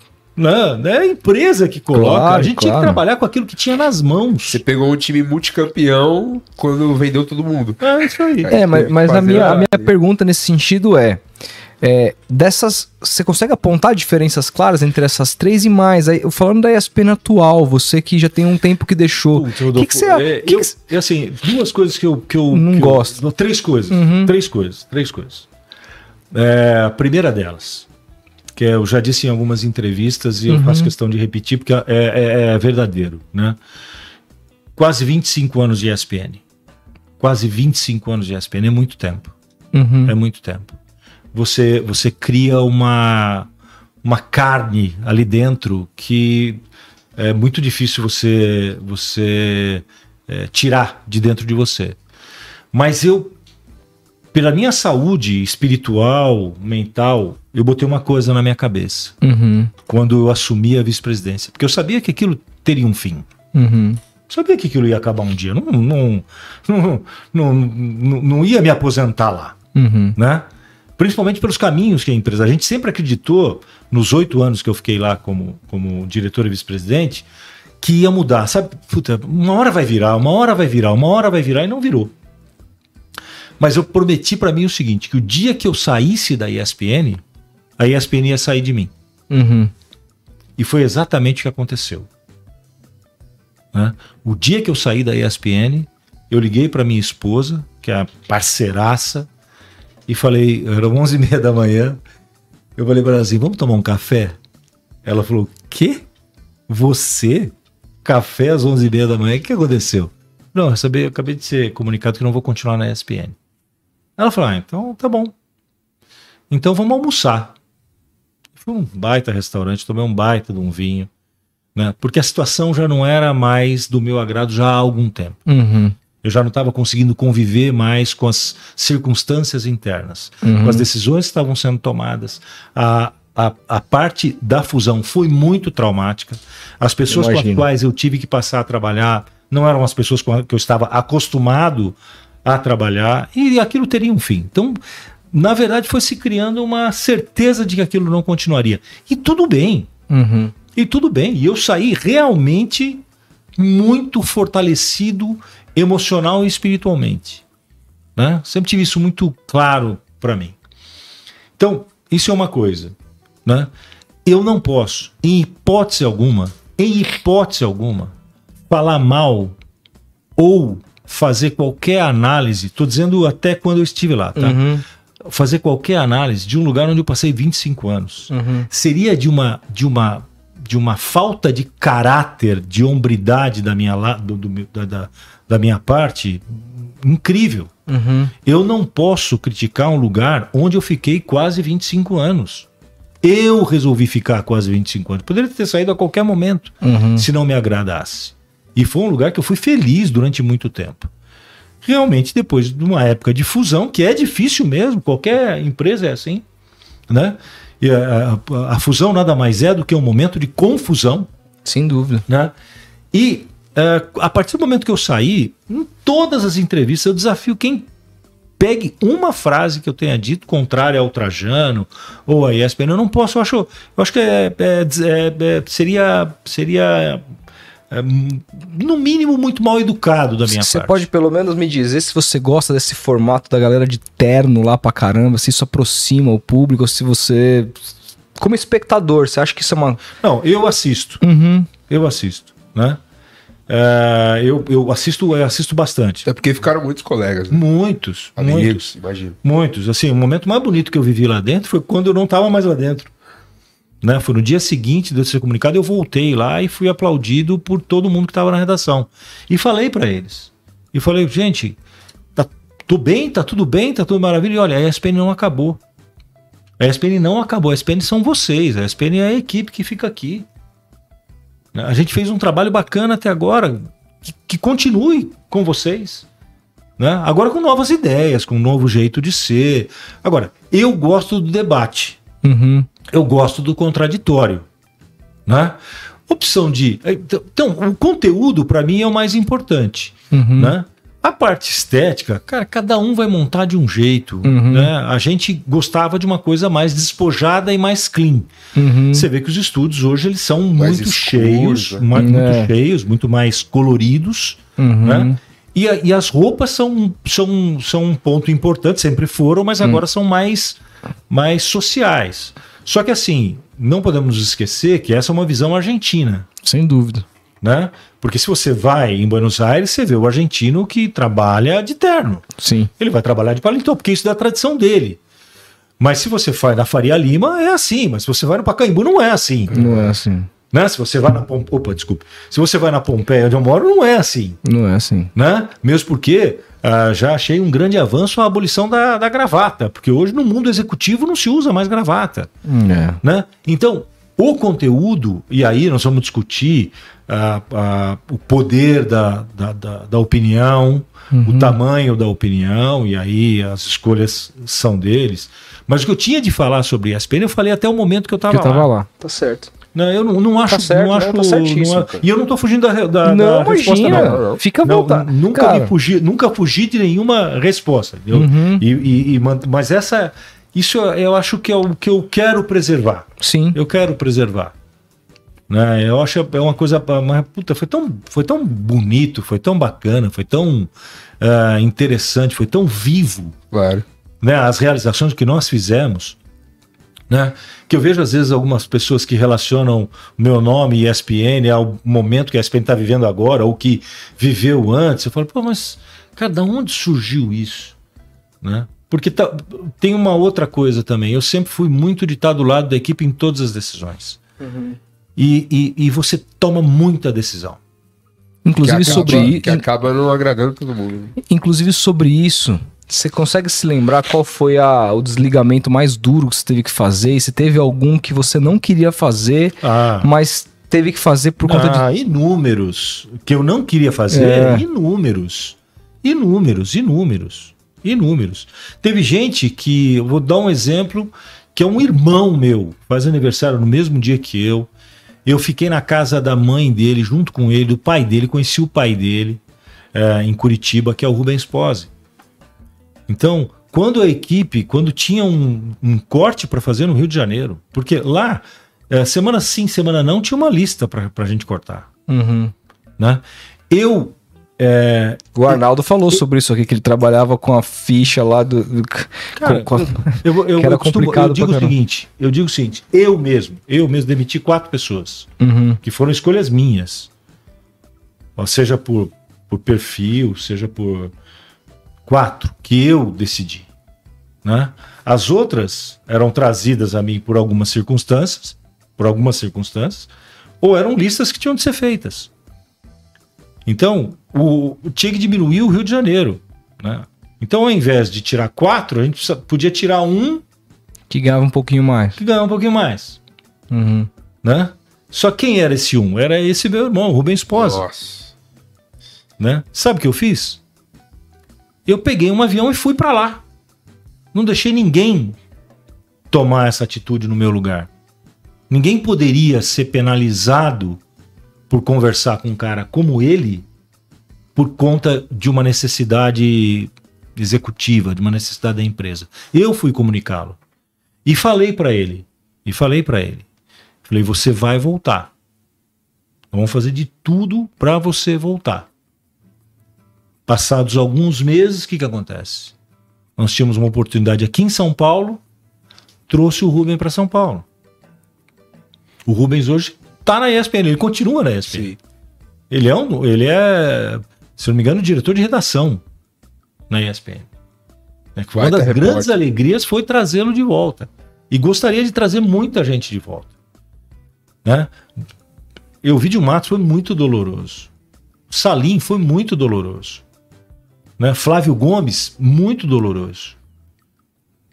Né? Todos, todos. Eu não, eu não comemoro demissão de, de, de O inimigo. Flávio Gomes, que a gente, sou, a gente conversou com ele aqui, o episódio lá, que ele teve um entreveiro com, com o torcedor do, do Grêmio e tal no Twitter. É, não foi decisão sua, foi decisão de cima. ou Foi decisão da diretoria. diretoria. Ô, Paulo Emílio, tinha ah, algumas Não, decisões. coube, assim, sempre tem uma ponta de lança, desculpe. Não, claro. Quem comunicou fui eu. Sim. E, e uma coisa, muitas vezes a decisão era da, da equipe e eu falava, não, eu vou junto, eu vou estar junto na sala. Uhum. Você acha, Algum- que- você- acha que essa ideia de você assumir pra si deu ali, te colocou ah, como, num caso ali, um algoz assim, na cabeça de muita gente que saiu não naquele tenho dúvida período? disso, eu não tenho dúvida disso. Como eu disse pra você, eu demiti quatro pessoas. Uhum. Agora, como eu falei pra você, é um ambiente que você toma muita decisão. E nessa Uhum. tomada de decisão você desagrada muita gente. claro. Uhum. Então é o amigo não sei de quem, é fulano não sei de quem, né? Hoje eu estou trabalhando, hoje eu sou dono de uma empresa, né? É, em que eu, nós, nós temos lá já 15 pessoas. Onde é que você acha que eu vou buscar parte dessas pessoas? Você Na galera que você trabalhou, né? trabalhou. Sem Stella dúvida. Spironelli foi minha direta na cultura. Luciano Silva foi meu direto na cultura. Fernando Hartz nós tiramos da Record para trabalhar com a gente. Uhum. Rodrigo Takigawa tá com a gente. Fábio Lunardi tá com a gente. né? Fábio Seixas nós trouxemos depois da experiência dele na Dazon, passou por Sport TV, pelo é, é, colunista do UOL, é nosso diretor de conteúdo na Live Sport. Fábio Seixas é, Grande conhecedor de Fórmula 1. Fórmula 1. Né? É, várias pessoas, nós. E, e- e- e- várias pessoas que nós eventualmente contratamos para projetos, como é o caso do Rally dos Sertões, ou vem da ESPN ou vem da Sport TV. Porque a Sport TV também passou por. por algo. Aliás, tem um, é- isso é um fenômeno, né? Se você estudar de alguma forma. Porque a Bandeirantes tem cortes, é, a repercussão dura meia hora. A- o Sport TV tem cortes, a repercussão dura meia hora. A ESPN viveu esse, esse, esse momento ruim, muito ruim, muito pesado. E esse foi um dos motivos de eu ter um alívio grande quando eu, quando eu saí de lá. Né? Isso dura anos. É. É que talvez Essa- foram, Até hoje a gente está falando sobre isso. foram muitos nomes muito fortes que saíram quase no mesmo dia, né, cara? Eu, É. inclusive. Você, inclusive. Eu, inclusive. Canalha, Rafael muito. Oliveira, Tirone, Arnaldo, Juca, Renata Neto, Renata. Stella Spironelli. Pois é. Saiu uma galera ali Eu de fui uma o primeiro vez. a ser comunicado. Uhum. Houve cortes que aconteceram por conta de opiniões políticas ou não, tem Não, nenhum. Nenhum. Eu O- não sei se nessa lista Sim. essa foi uma opção. Aham. O? Canalha fala que ele tem convicção de que ele saiu por isso. O Trajano já disse que acha, acha que é isso também. Já vi Cara, entrevistas. em nenhum momento, em nenhum momento, Hum. nos oito anos como diretor, eu ouvi do presidente Germán Rattenstein ou de qualquer outro diretor que ó, tem que mandar esse cara embora porque ele tá falando isso. Uhum. Nunca ouvi. Nunca disseram para mim. Aham. Nunca foi condicionado a isso. Uhum. Aliás, o orgulho era de ter opinião forte.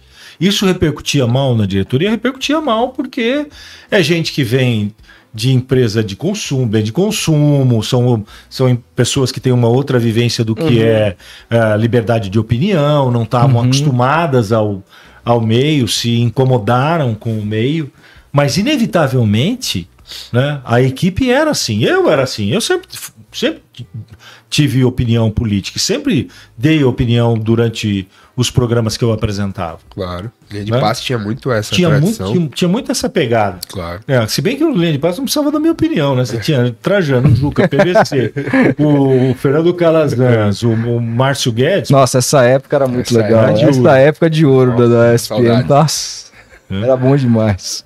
Tá louco. E você sabe, tem uma curiosidade, você falou do João Carlos, né? Ele vai se lembrar disso. Era antes da Olimpíada, da Copa do Mundo 2006. O João virou pra mim e falou assim: Paulo Mino, vamos tomar uma cerveja pra te fazer uma pergunta. Eu falei: vamos, vamos embora. Eu- Chamou pra tomar uma, velho. Eu achei só que ia ter uma aqui. Tem, gente, tem. Eu só penso. não quer? Tô brincando, tô brincando. É, e aí nós fomos num, num bar ali na Pompeia E o João Carlos virou para mim e falou assim: Palomino, eu tô meio em dúvida com o negócio. Eu falei: o que, que foi? O Trajano me chamou e quer que eu apresente o linha de passe. Por quê? Porque o Paulo Soares tinha saído do linha de passe. O Milton já não estava mais, o Paulo Soares assumiu o linha de passe e teve aquele fenômeno. Ele foi embora. do Volta programa. aqui, Paulinho. né? Ele foi embora. Né? Por causa do Palmeiras, né? É, Pô, é. os caras ficam falando do Palmeiras. E aí, e o Trajano quer que eu apresente o linha de passe.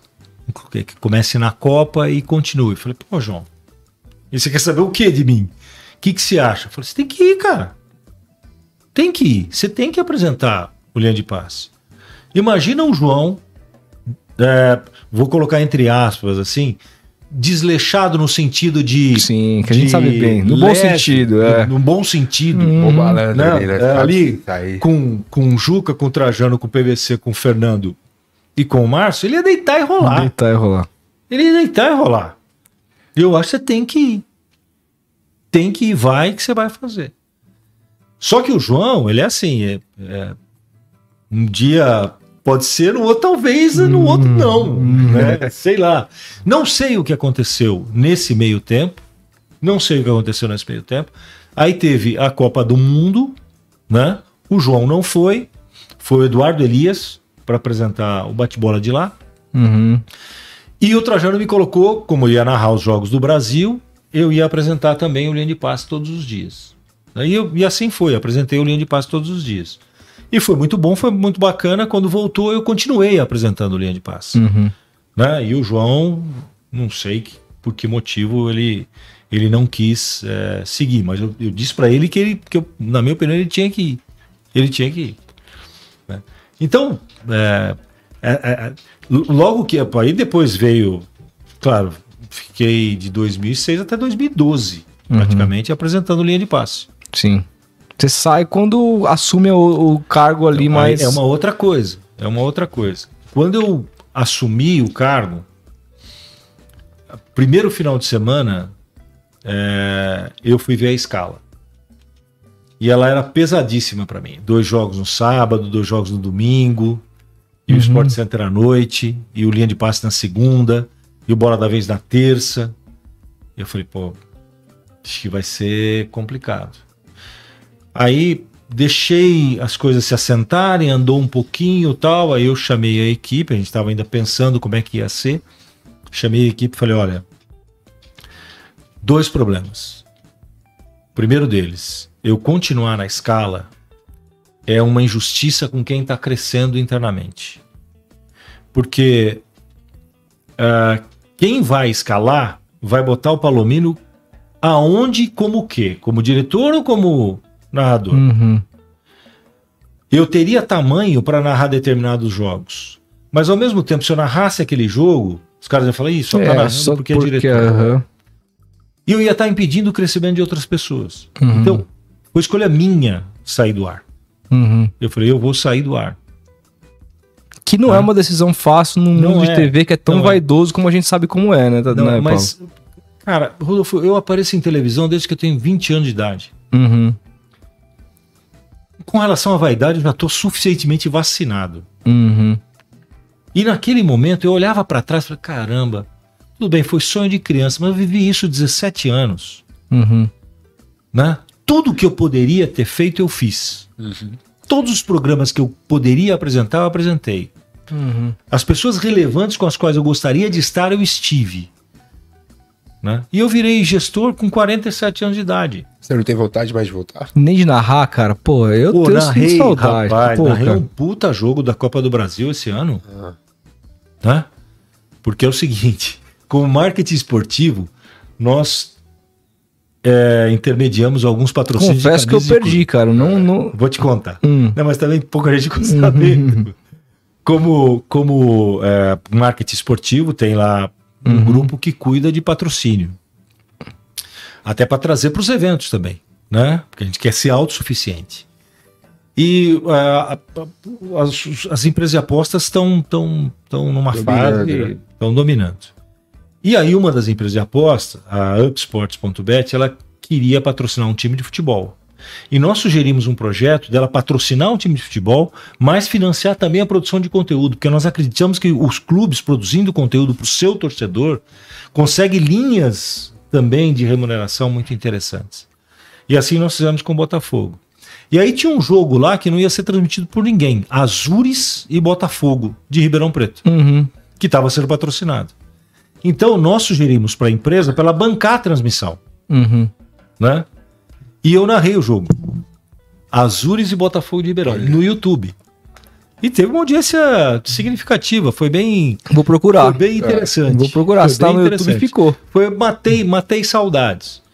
O negócio, pra, a narração, assim, eu saí da narração, eu saí muito, de, assim, muita coisa, mas aí a, a equipe, as pessoas mais próximas, é, e eu também, também é, concordei e quis, achavam que eu tinha que fazer pelo menos um jogo na Copa do Mundo. A Copa do Mundo tem 64 jogos. 98 eu fiz 35 jogos. Na Copa de 98. É jogo Muito pra dar com hein? pau, hein? Tá Na- quando eu narrei jogo do Brasil, eu fiz 25 jogos. Você fez mais do. Pra narrar 35, você teve que narrar mais de um jogo por dia. Sim, e narrava, e fazia. Fazia. Então, na Copa do Mundo, eu fiz um jogo só. Um jogo. Foi Argentina e Suíça aqui no, no, Taquera. no, no Itaquerão. Foi o único jogo que eu fiz. Porque também não achava justo eu narrar jogo de Copa do Mundo, sendo que lá tinha 12, na, 12 narradores. Todo mundo pô, esperando esse momento, aí chega esperando esse momento, vai o bonitão do diretor narrar. Não, não, é, não é Claro. certo. Não é correto. Então narrei um jogo só.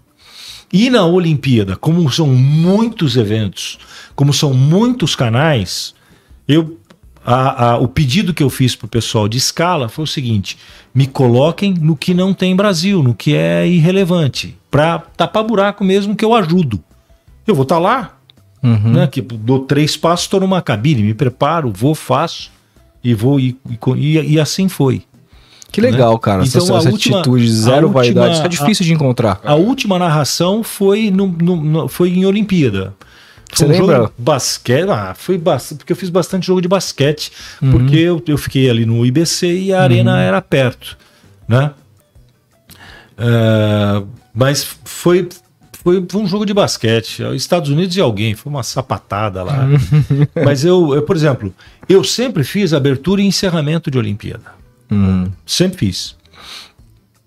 Em 96, 2000, 2004, 2008, 2012, né? 2012, é, eu, eu, eu já era é, vice-presidente, mas aí eu já trouxe o Dudu e o João Castelo Branco para participarem na abertura.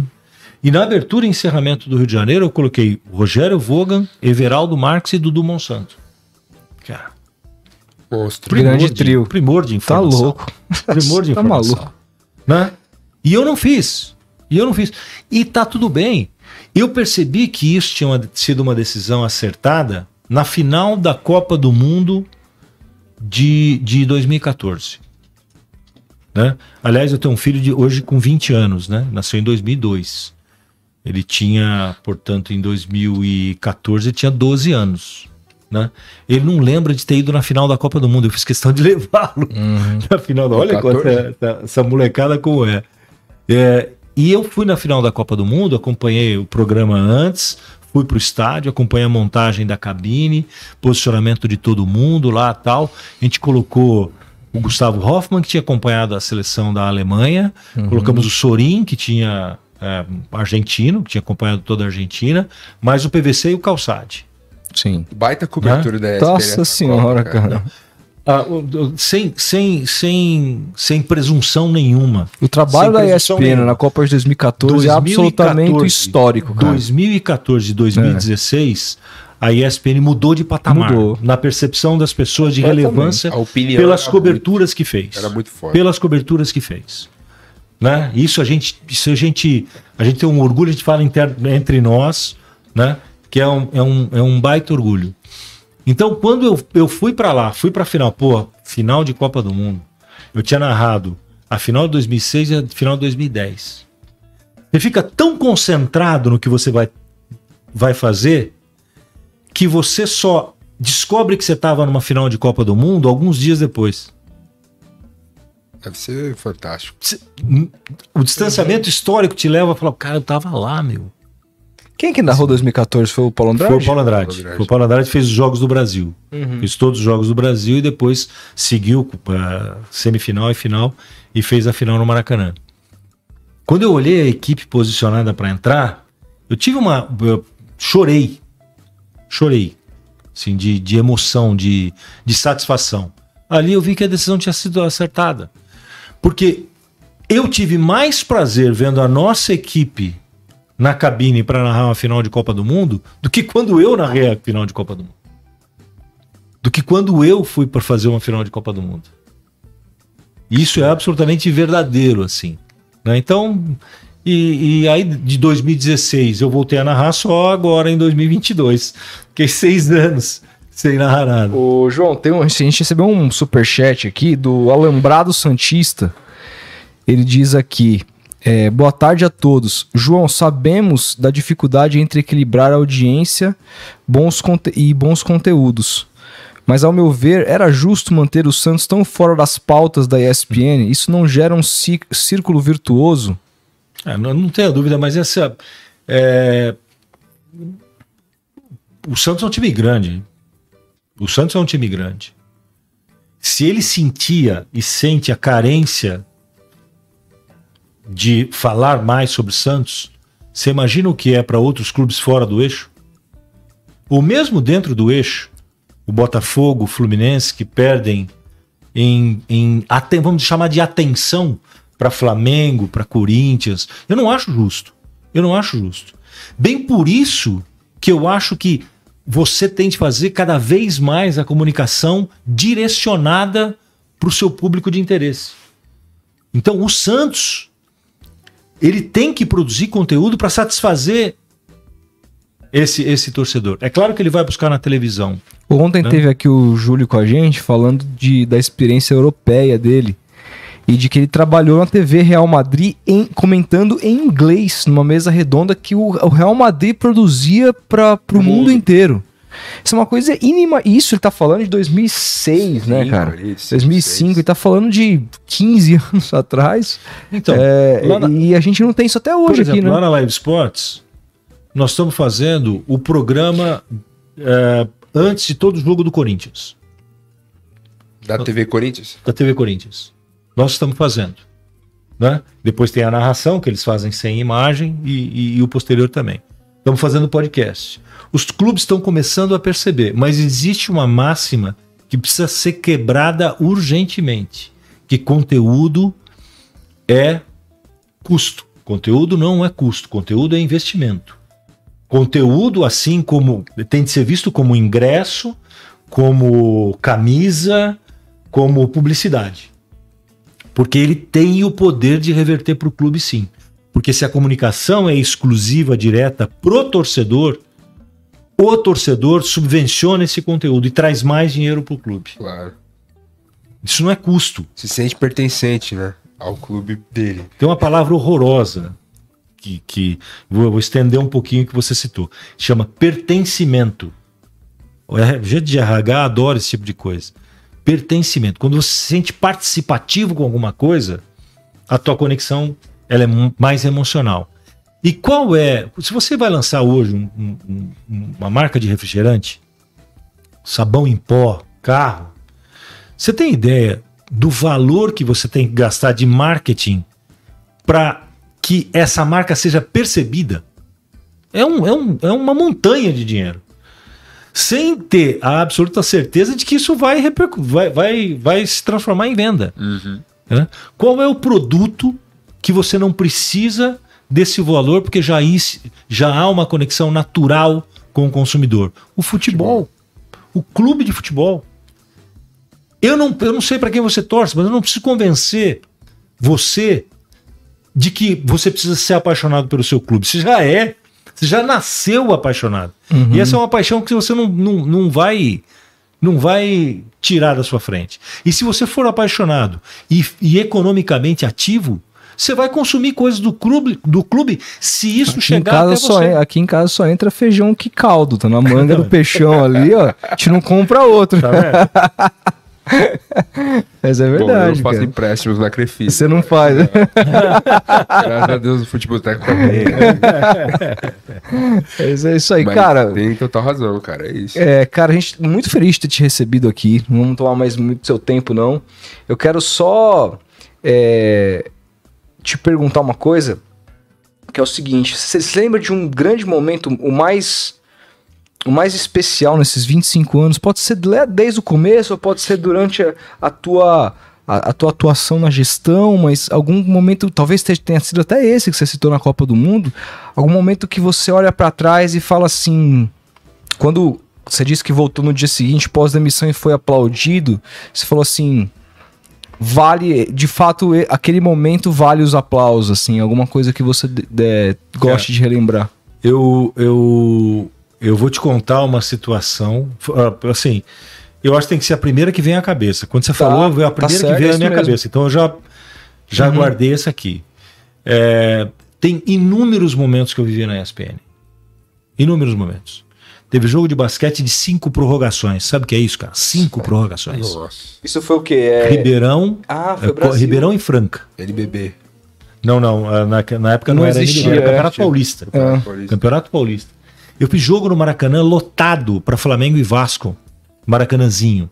E no Maracanã também. Eu narrei o gol do Petkovic de falta. 2001 lá. Né? Eu recebo essa narração inúmeras vezes. Narrei Real e Barcelona. Narrei Barcelona e Milan no estádio do Barcelona. 2 a 2 com um golaço do Pato que ele arranca pelo meio. No estádio do Barcelona, um momento pessoalmente, um momento pessoalmente feliz foi quando eu, eu tô lá esperando para começar o jogo, tô me ajeitando e tal. No telão começam a, a mostrar gols do Barcelona e narrações do mundo todo. E de repente tem uma narração minha. Ah, cara, ca- caí das pernas. Aí eu desci na lanchonete, tinha narração lá. Fui no museu, tinha narração lá. Né? Então, é, é, Champions, co- como eu falei, Copa do Mundo, jogo que não termina, ah, é, até jogos abertos do interior, Olimpíada, quantos e quantos momentos. Medalha de ouro para Mal Imagem.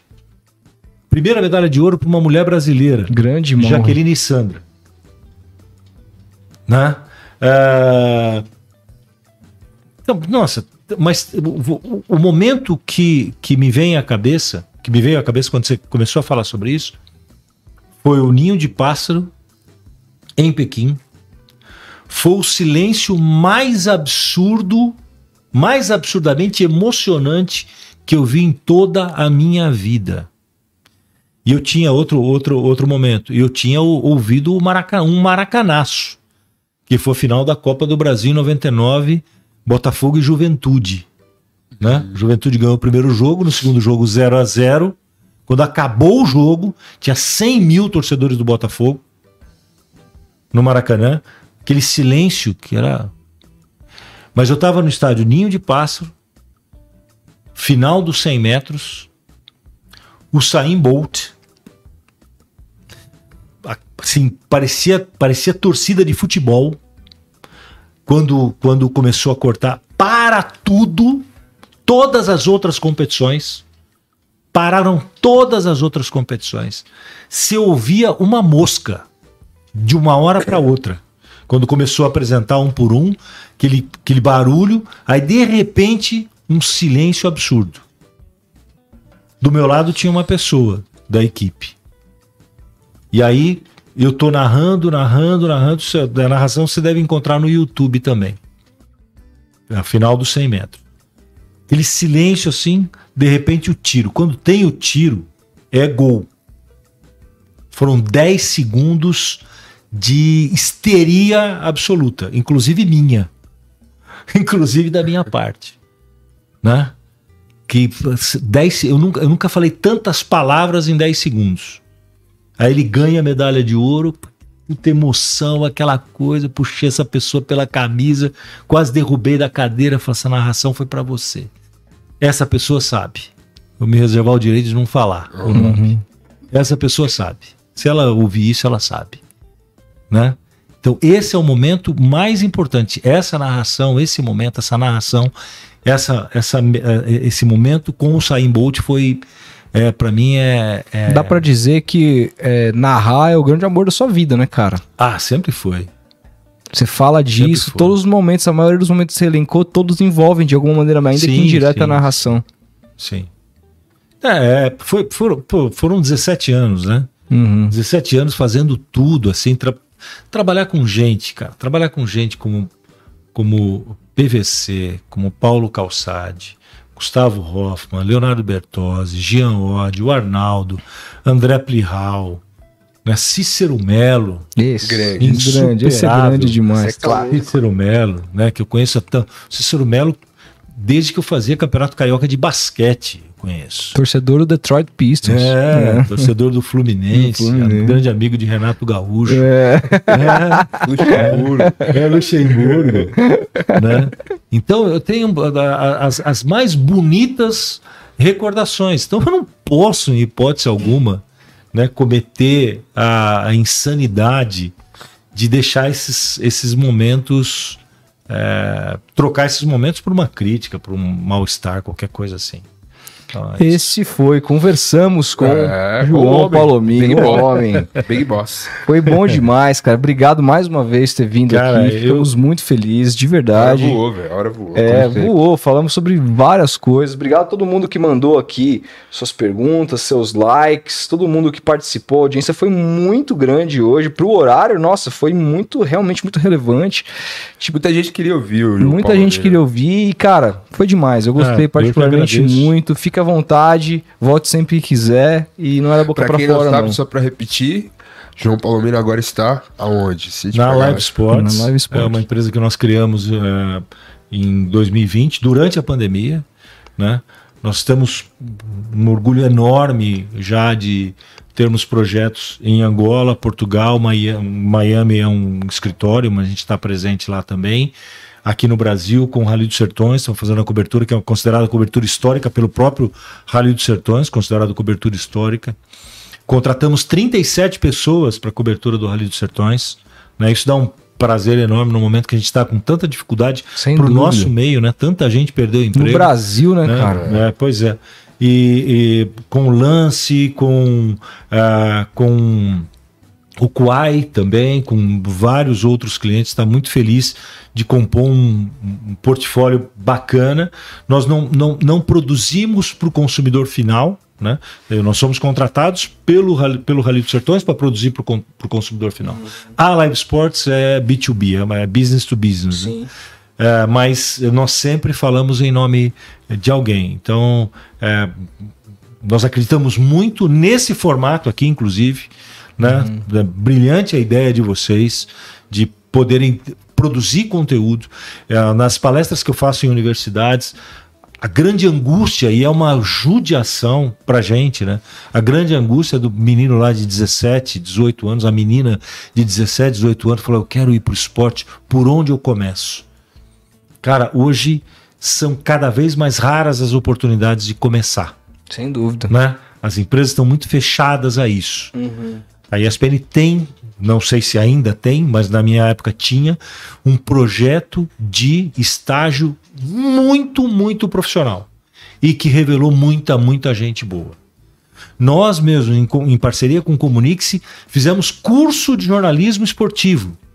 Um dos revelados no curso foi Rômulo Mendonça, por exemplo, que passou a narrar. Então a gente acredita muito em dar oportunidade dar ou permitir que as pessoas possam ter contato. Se não vão conseguir, tem que partir para a própria produção, porque hoje é possível. É. Hoje é possível. Foi o que a gente e se, fez. E se você faz algo focado, se você faz algo direcionado, você vai ter o teu público. É, o nosso sonho era trabalhar naquela ESPN, mas não deu certo, estamos no futebol Estamos aqui com um cara que comandava. O cara, comandava quero, quero agradecer demais o carinho do convite, né? É, só não tinha respondido antes porque estava realmente fora do Sim, Brasil. Então, é. tranquilo. Mas assim, é, é, foi um prazer enorme poder participar um pouco, contar um pouco da, da Live Sports também, Sim. mas reviver é, esses momentos. eu acho que vocês me deram a oportunidade de esclarecer muita coisa também. Uhum. Né? Não é uma prestação de contas, porque eu não, Claro. não, não, não me, não me preocupo realmente com isso, né? mas é, é importante ter um distanciamento histórico para entender o que acarretou tanta coisa. Né? E a gente hoje está muito feliz de conseguir dar prosseguimento de alguma forma. É isso aí, gente. Obrigadão a todo mundo que assistiu. Foi bom Valeu, demais. bom. Palmas aí. Obrigado. Foi sensacional. Não deixe de se inscrever aqui no Tomando Uma Com, no nosso canal de cortes. Os cortes com ele vão vir aí em breve. No nosso canal também principal, Futeboteco, se você não conhece. E é isso. Gente, obrigado a todo mundo que acompanhou. Se você não deixou seu like, deixa ainda. Se não deixou seu comentário ainda dá tempo, comenta aí. A gente vai se falando. Grande abraço e até a próxima. Quando que é a próxima, Renan? Dia na segunda-feira, três da tarde, com ele, Chico Sal, vivo aqui, isso pra bater maior papo, maior resenha. Vai ser vai ser ótimo. ótimo. Tamo junto, grande esse, abraço. É, esse é bom de tomar uma, João. Esse, é- esse vai tomar, Vai esse, tomar, esse vai esse tem que tomar. Abraço, gente. Tamo Valeu, junto. Tamo junto.